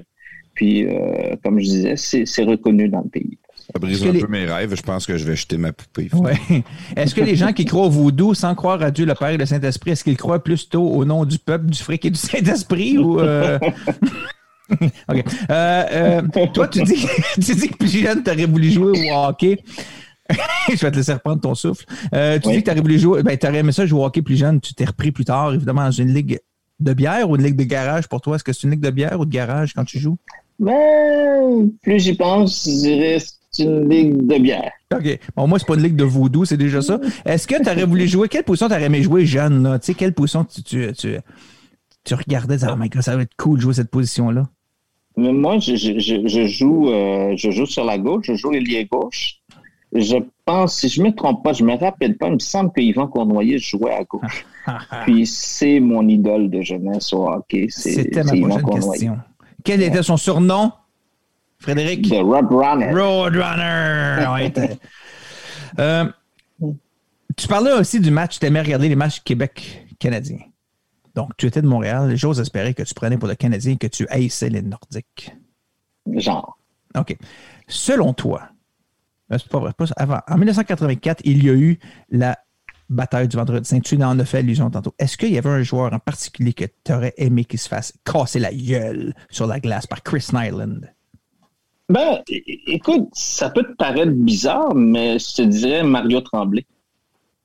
Ouais, mais Ma- Chris Nyland n'aurait pas pétaillé à Mario Tremblay. Ils sont dans le même. Ben, Comment, ça, tu me, Frédéric, demandes ce comment? que j'aurais- tu me demandes ce que j'aurais aimé. Je te dis ce que j'aurais aimé. Ouais, je comprends. Je suis un peu déçu. Là, j'ai un peu peur de ma prochaine question. Toujours dans les, euh, dans les choses euh, Montréal-Québec. Parce que je te dis Mario Tremblay, c'est parce que je pense, moi, j'ai toujours, j'ai toujours perçu que c'était lui l'instigateur de cette affaire. Ouais, ça, ça se pourrait. Ça, ça se pourrait, par contre. Il y avait quelques instigateurs sur chaque équipe, mais ça me fait un peu peur pour ma prochaine question. Euh, je pensais avoir la réponse tout crue dans le bec, mais là, j'ai un peu peur. Selon toi, le but d'Alain Côté était-il bon ou pas? Je le savais. je le savais. je le savais. Oui, oui, il était bon. Et voilà, moi, je je suis tout à fait d'accord avec toi. Je suis tout à fait d'accord avec toi. Kerry Fraser est un des meilleurs arbitres de la Ligue nationale de hockey de l'histoire, sauf quand il arbitrait Canadien contre Boston. Là, il était vraiment pourri. Mais sinon, il était quand même bon là, dans ce cas-là. Euh, tu disais aussi qu'à une certaine époque, tu aimais, ben, encore même aujourd'hui, tu as toujours rêvé d'être camionneur. Et que ton rêve était, d'une façon un peu bucolique, d'aller chercher des raisins en Californie. Donc, j'imagine que tu fais référence aux California Raisins qui dansaient dans les annonces, tout ça. Donc, sois honnête, là. Est-ce que tu as déjà pensé aller en Californie chercher des raisins puis danser avec les raisins? Euh, oui, puis tout en espérant pouvoir rencontrer Miss Piggy puis danser avec elle aussi. Le rêve. le rêve. Et, et- et pour te rendre en Californie chercher tes raisins dansants, est-ce que tu étais plus du genre Mac ou Volvo?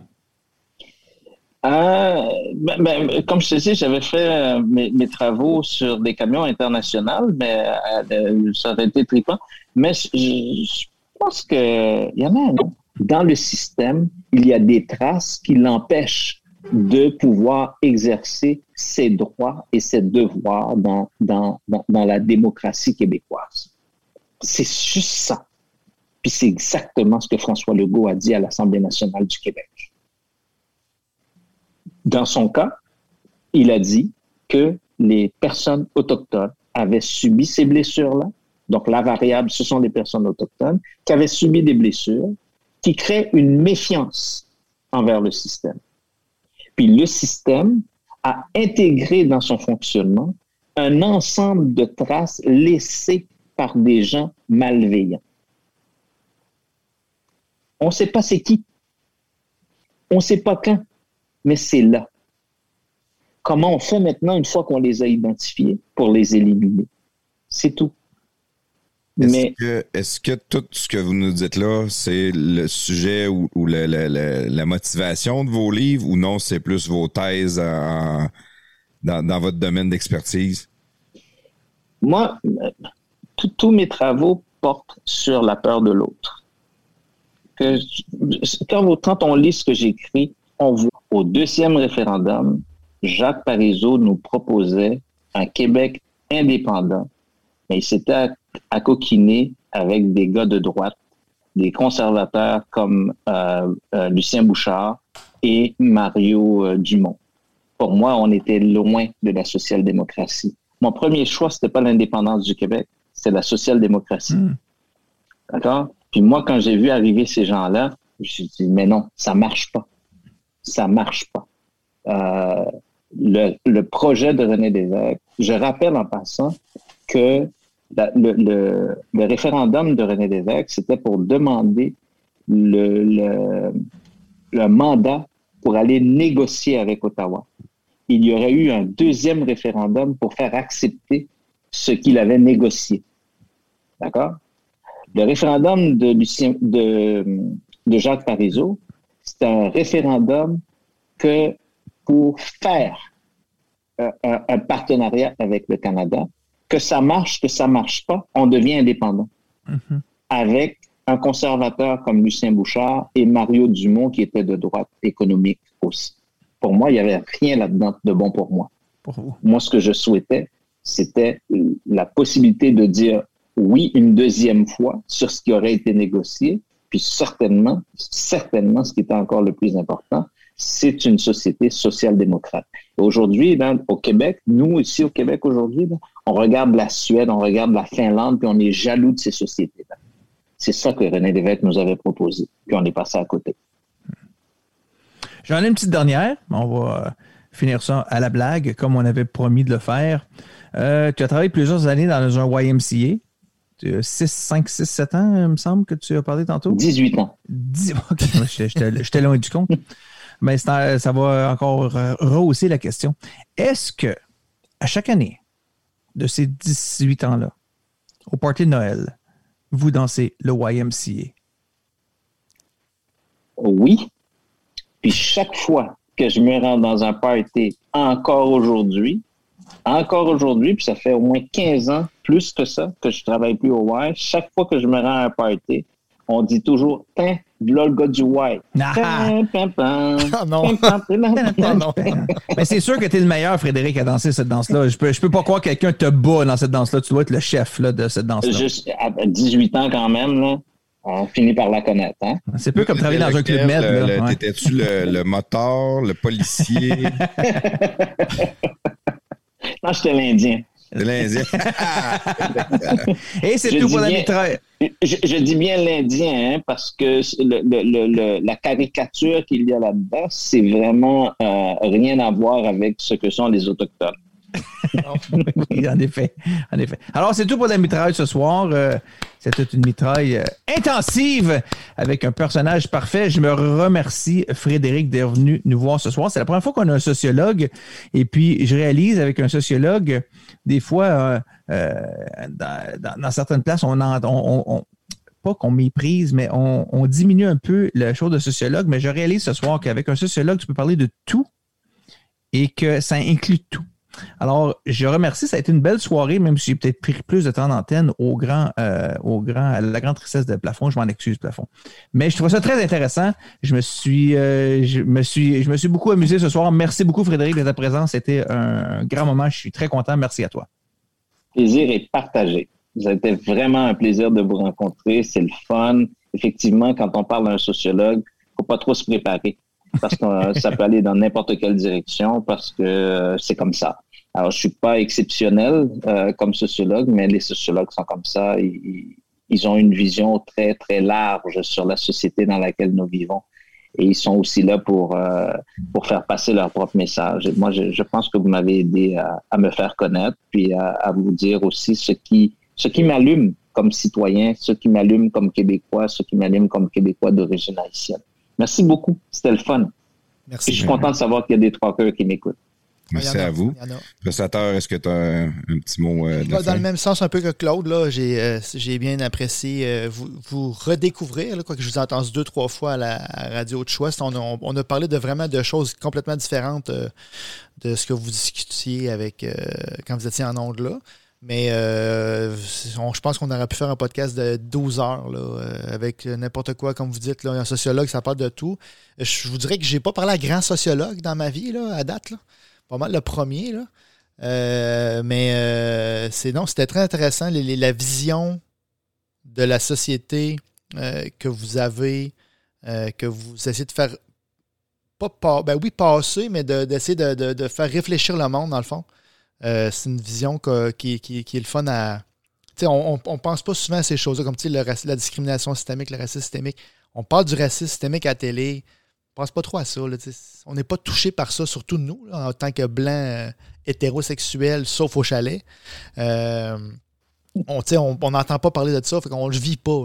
Mais de- des fois, de juste s'a- s'arrêter puis de réfléchir, puis se poser la question comme vous, l'avez fait, pourquoi on, pose ces gestes-là, mais c'est- ça, ça porte, ça, ça fait des réflexions. Fait que des fois, on- je vais penser à des choses, je vais peut-être réfléchir à ça. Mais euh, non, c'était très intéressant, très, très belle découverte. là. Puis j'espère que le monde a aimé, là, même si on a eu des petits bugs de, de micro puis de- d'audio là, qui grichaient par bout. Là, mais en tout cas, on va faire notre possible pour que ça arrive plus. Mais non, merci beaucoup, euh, Monsieur Boiron, pour la soirée. C'était vraiment le fun. Super, super. Merci infiniment. Euh, ce que moi j'ai apprécié le plus, je dirais honnêtement, c'est la, la discussion. Qu'on soit capable de, de- de discuter ou de débattre de certains points. Parce que je pense qu'au Québec, aujourd'hui, c'est ça qui manque. Il n'y a, plus de- il y a plus de place au débat, il n'y a plus de place à la discussion. Tout est blanc, tout est noir. C'est excusez-moi le- le- la, la comparaison, mais c'est- un peu ça quand même. Tu sais, on on- on n'est pas capable de débattre de nos idées ou de discuter de nos idées. Il faut que tout le monde se taise. Quelque chose que j'ai envie peut-être de la France, justement, qui sont capables de- de- d'embarquer deux personnes dans un studio qui ont des idées ou des points de vue complètement différents, les laisser débattre ou discuter de, de leurs points. Donc, euh, ça, a été, euh, ça a été agréable de, discuter avec, euh, avec toi, Frédéric. Merci infiniment. Juste pour, pour toi, si tu as des, des ben, je dis les plugs, dans le fond, ton site web, tes conférences, euh, euh, page Facebook ou quoi que ce soit, c'est peut-être le moment de le dire à nos auditeurs pour qu'ils puissent aller voir tes choses et lire tes livres et, apprendre à te connaître plus s'ils le souhaitent. Ben, vous pouvez, vous pouvez aller sur mon blog qui est www.frédéricboiron.com, E F-R-E-D-E-R-I-C-B-O-I-S-R-O-N-D.com. Sur ce site-là, vous avez à peu près une centaine de textes qui sont disponibles. C'est gratuit, vous pouvez les lire. Beaucoup de textes sur Haïti dernièrement parce que s'est passé beaucoup de choses dans ce pays-là. Puis je publie aussi des, extraits de mon livre là-dessus. Puis j'en, euh, ce site, mon blog est reconnu par Bibliothèque et Archives nationales du Québec parce que Bibliothèque et Archives nationales du Québec croient que ce que j'écris est quelque chose qui passe à l'histoire et qui fera partie du patrimoine québécois. C'est pas wow, rien, là. C'est hot, ouais, c'est très hot. C'est pas rien de se faire, se faire dire ça. Là. Quand je parle de choses dont je suis fier, ça, c'en est toute une. De se faire dire, un gars qui vient de Campérin en Haïti, de se faire dire que ce qu'il écrit, ça, ça fait partie du patrimoine québécois. Donc, euh, quand je dis que si vous, si vous croyez plus québécois que moi, là, vous allez devoir vous réveiller tôt. Moi, je fais partie du patrimoine. je contribue au patrimoine. Quand je dis que, je- que le, le- je suis copropriétaire du Québec, c'est ce que ça veut dire. Ça veut dire que moi, j'ai une contribution euh, qui, qui va rester dans l'histoire. C'est quand même quelque chose de se faire dire ça par une, par, euh, par une organisation comme la, la, la- la BNAQ. Donc, c'est quelque chose. Pour moi, c'est très important. Si les gens veulent commander mon livre, c'est sur mon site qu'on les commande parce que le genre de choses que j'écris, il n'y a pas d'éditeur qui veut me publier. D'accord? Je blasse tout le monde. Fait que, mais inquiétez-vous pas, c'est des livres de grande qualité avec euh, des avec une texture incroyable. Ça a été imprimé euh, euh, par euh, les imprimeries Marquis, et puis j'ai payé le gros prix pour avoir les plus beaux livres. C'est pas pour rien que j'ai décidé de payer le gros prix. Sur mon premier livre, euh, le- le- la préface est faite par Dany Laferrière et Louise Arel. Donc, Wow. quand tu prends deux personnes comme ça, tu mets pas leur nom sur n'importe quoi pas seulement en termes de qualité du, du, du visu, mais aussi de la qualité de ce que j'écris. Donc, c'est des gens qui sont, se sont jamais mis dans le trouble. Je veux pas que ça commence avec moi. Donc, je les respecte aussi. Donc, euh, voilà, c'est la façon de me rejoindre. www.frédéricboiron.com. C'est facile à consulter. Je suis sur Facebook, LinkedIn, Twitter, puis vous pouvez me suivre. Je, je dérange tout le monde euh, quand ça me tente, puis euh, je fais pas de parti pris pour personne. Excellent. Merci infiniment, Frédéric. Merci, Claude et prestataires. C'est toujours un plaisir de travailler avec vous. Peut-être moins Claude un peu, mais ça, on s'en reparle. Chaque soir Merci Frédéric. Merci tout le monde qui nous a écoutés jusqu'à la fin.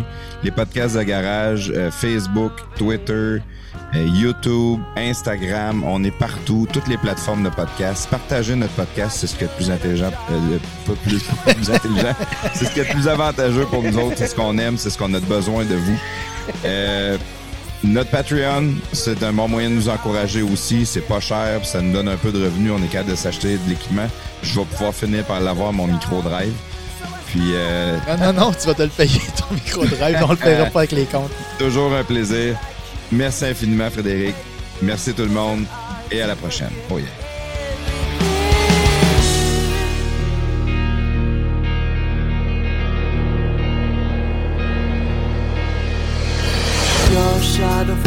You in everything you do, everywhere you go. Every time you might believe it's the end of your suffering, loneliness,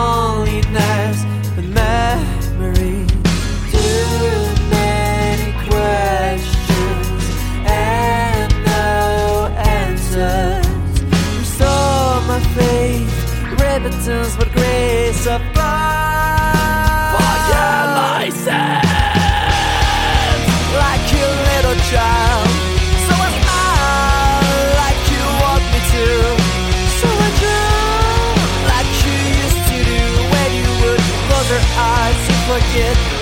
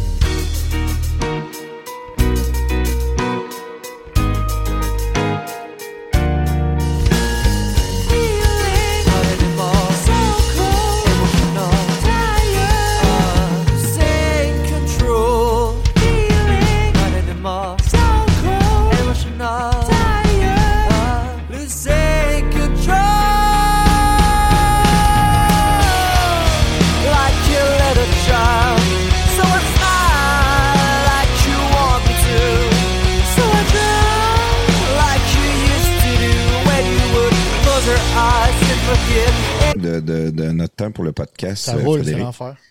Euh, on aurait eu des milliers d'autres sujets. C'est qu'on on s'est étendu beaucoup sur certains sujets. Donc, on n'aura pas réussi à parler un peu plus de, de toi ou de, de-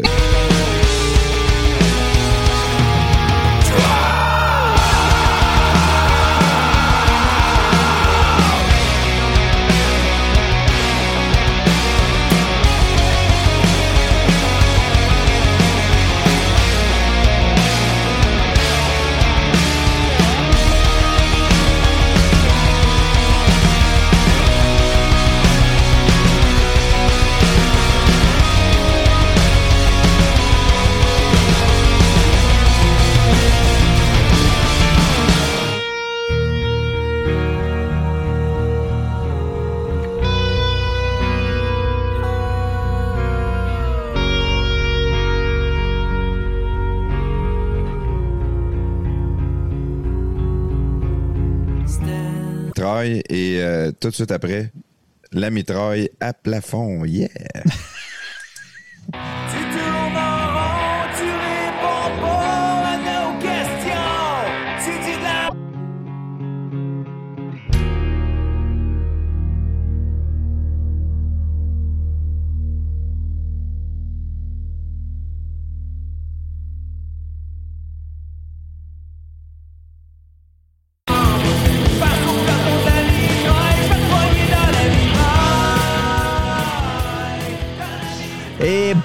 quel plafond? Non, c'était pour ordinaire. Ordinaire. Oh, tu le feras long. pas. Il, était, il était triste, il était plate, ce- thème-là. Trop long. Bon, au début, j'ai fait, euh, j'ai fait une erreur en début de, de podcast. Euh, Ce soir, j'ai appelé euh, Monsieur Boiron Fred. Alors, j'aimerais ça me reprendre. Alors, je vais dire Salut Fred, Eric. Euh, bienvenue dans la mitraille. Donc, on a parlé un peu euh, de, comment ça se passait tantôt. Que c'est terminé. Là, tu peux relaxer. On va y aller dans un sujet plus, vraiment, vraiment plus léger. C'est quand même moi qui est en charge là. Euh, ou peut-être plafond aussi, ça dépend s'il il- il vient me bloquer la parole comme je l'ai fait avec lui ce soir. Mais euh, libre à lui de le faire s'il le veut. Euh, J'aime plafond dans tous ses qualités et ses défauts. J'espère qu'il m'accepte dans tous mes qualités et mes défauts. On verra plus tard. Bon, premièrement, premièrement, Frédéric, j'aimerais te féliciter pour, dans l'ensemble de ton œuvre, pour les titres de tes livres. Sérieusement, au nom du peuple, du fric et du Saint-Esprit, c'est de l'or. Euh, J'y vais au troisième parce que je, vais revenir avec le deuxième. Mais inconduite, tweet et autres bullshit d'une pure élite en faillite, c'est de l'or. Mais ouvre les yeux, ferme. euh, non, excuse-moi, ferme les yeux, ouvre la bouche, avale. Sérieusement, c'est de l'or. Je voulais te féliciter. J'ai pas eu la chance de lire tes livres encore, mais ne serait-ce que pour les titres, c'est certain que je les commande les trois. Fait que je voulais juste te féliciter pour ça. En partant. Merci. Merci. Donc, tu viens d'un petit village, d'une petite ville euh, dans la région un peu sud-ouest d'Haïti, sur la, la- la péninsule euh, un peu sud-ouest. Je ne sais pas si on l'appelle la péninsule ou si on l'appelle autrement là-bas. De, puis une petite ville qui s'appelle Campérin, euh, proche de la rivière La Prise, euh, qui est une prise avec euh, de quoi de sec parce qu'elle semble pas avoir beaucoup d'eau, cette rivière-là, à moins que j'ai vu des images seulement qu'elle est en période de sécheresse. Qu'est-ce que fait un petit garçon dans ce coin-là? Là? Tu vas-tu à la pêche? Qu'est-ce que tu fais dans, dans- dans ce petit village-là, vite, vite, là? Ah, tu- euh, L'été, En fait, dans, dans un petit village comme ça, euh, hiver comme été, hein, tu, te promènes dans, tu te promènes dans les champs, euh, dans les champs agricoles de tes grands-parents, puis tu es juste content de te promener à cheval, puis à dos d'âne, puis euh, Cheval. Nice. de, de te triper comme un malade. Hey, euh, moi, pour moi, un, un des points que j'aime d'Haïti, euh, puis je, je peux pas dire que je suis un, méga super fan. là. Tu sais, j- j- on connaît Haïti pour ce qu'on le connaît là, tu sais, localement, mais une chose que j'adore beaucoup, c'est le nom de ville ou de région. J'ai toujours trouvé, on entend, on entend parler aux nouvelles de si telle région, puis je suis toujours un peu omnubilé par le nom des régions ou des villes parce que je trouve ça, my God, ils ont appelé ça comme ça, c'est fou. J'aimerais ça que tu me commentes un peu. Il y a une ville pas loin de chez de, de Campérin qui s'appelle Moron. Est-ce que vous prononcez Moron ou Moron ou je ne sais pas, mais euh, y a-t-il une histoire à cette ville-là? Il y a un autre nom, l'asile. Euh, Petit paradis, c'est beau. Port de paix. Le chat. Moi, je pense à Pierre Lambert dans le National. Euh, J'ai aussi euh, Mont Organisé. Tom Gâteau. Bois Patate et canapé vert. Ah, est-ce- que- comment sont nommées les régions, les villes? Qu'est-ce qui. Y a-t-il un thème? Je veux pas que tu me fasses une, explication de chacune d'entre elles, mais y a-t-il un thème historique? Comment tu deviens avec une région ou une ville qui s'appelle canapé vert? Je sais pas. Je sais pas. Et, et, et j'avais jamais porté attention avant que tu en parles ce soir, là, comme euh, ville comme Moron. Peut-être que Moron, ici au Québec, ça sonne Moron, là. mais ailleurs, euh, ça sonne autre chose. Port-de-Paix, c'est vrai que c'est c'est un très, très beau nom aussi. Euh, mais je ne sais pas. Mais, mais juste à penser à Port-au-Prince. Euh, c'est quand même beau. beau, C'est très beau, beau. aussi. C'est beau. Mais j'avais jamais porté attention avant que tu en parles ce soir. je, je- je- je vais faire mes devoirs, puis je vais prendre surtout le temps d'apprécier la beauté des noms de, de villes et, et- et de quartiers. Canapé vert, c'est-tu un divan ou c'est une petite bouchée, genre euh, à base de, de menthe? Bonne Qui question. Et bois patate aussi, si jamais tu peux nous revenir avec ça, ça m'intrigue aussi. Oui, ça, ça nous éclairerait plus. Toi, tu viens de où, toi? Moi, je viens du Québec, toi, bois patate. Tu sais, c'est- c'est- c'est- c'est- moi, je trouve ça romantique et beau, là, mais je- c'est peu, là, au Québec, il y a des villes qui s'appellent Précieux Sang. Oui, oui, là, non, mais, hey, c'est drôle, tu dis ça là. Moi, c'est ma préférée au Québec. À chaque fois, je passe par le pont La Violette, puis tu tombes sur Précieux Sang. Tu peux pas croire que c'est le meilleur nom qu'on trouve pour une municipalité, sérieux. Anyways, euh, mordé dans le cou, tu sais, je sais pas trop. trop. OK, euh, Haïti est reconnu pour plusieurs choses. euh, la gastronomie, euh, la perle, d'ailleurs, des belles plages et tout. Puis, est aussi reconnu au Québec pour le vaudou. OK? Mais, mais pour nous, en Québécois, le vaudou, c'est comme mettre des épingles dans une poupée. Ben, je je suis conscient que c'est pas juste ça, mais on connaît pas vraiment ça. Donc, qu'est-ce que c'est que le vaudou? En fait, le vaudou, c'est une religion. Hein. C'est, Au-delà de tout, c'est une religion qui utilise à peu près les mêmes, euh, les mêmes icônes que la religion catholique, euh, chrétienne, pardon, je devrais dire. Euh, c'est une religion qui est reconnue en Haïti, qui a sa place, qui est reconnue dans la constitution haïtienne. Euh, donc, c'est une religion, c'est pas des poupées avec euh, des, des, des aiguilles dedans. Là. Ça, c'est pas vraiment ça, en fait mais c'est vraiment une religion. Il y a des gens qui croient à des divinités qui sont autres que Dieu, le Père, puis Jésus-Christ et tout ça. Donc, ils ont leur propre Dieu. Puis, euh, comme je disais, c'est c'est reconnu dans le pays. Ça brise un les- peu mes rêves. Je pense que je vais jeter ma poupée. Ouais. Est-ce que les gens qui croient au vaudou sans croire à Dieu le Père et le Saint-Esprit, est-ce qu'ils croient plutôt au nom du peuple? Les podcasts de garage sont fiers de vous présenter Action VR.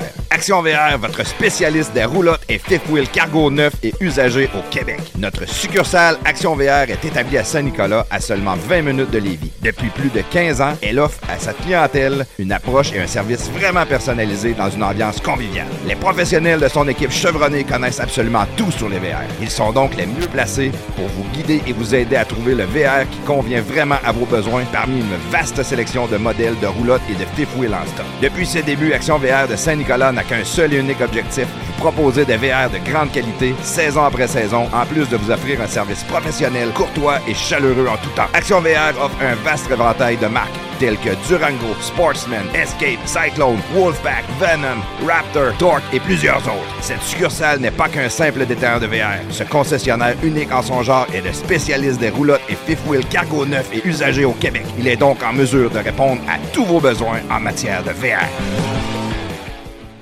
Le prochain podcast est une présentation de Bull Bitcoin. Bull Bitcoin, l'entreprise Bitcoin la plus fiable au Canada depuis 2013, est entièrement autofinancée, dirigée et opérée par des militants incorruptibles pour les droits individuels et la liberté d'expression. Rendez-vous sur mission.bullbitcoin.com slash PDG dès aujourd'hui et entamez la création de votre compte. Si vous avez de la difficulté à ouvrir votre compte, pas de problème, contactez l'équipe d'assistance de Bull Bitcoin, la meilleure de l'industrie, à tout moment du processus pour demander de l'aide. En utilisant notre lien, vous aurez un bonus de 20 juste en ouvrant votre compte. Avec Bull Bitcoin, prenez le contrôle de votre argent.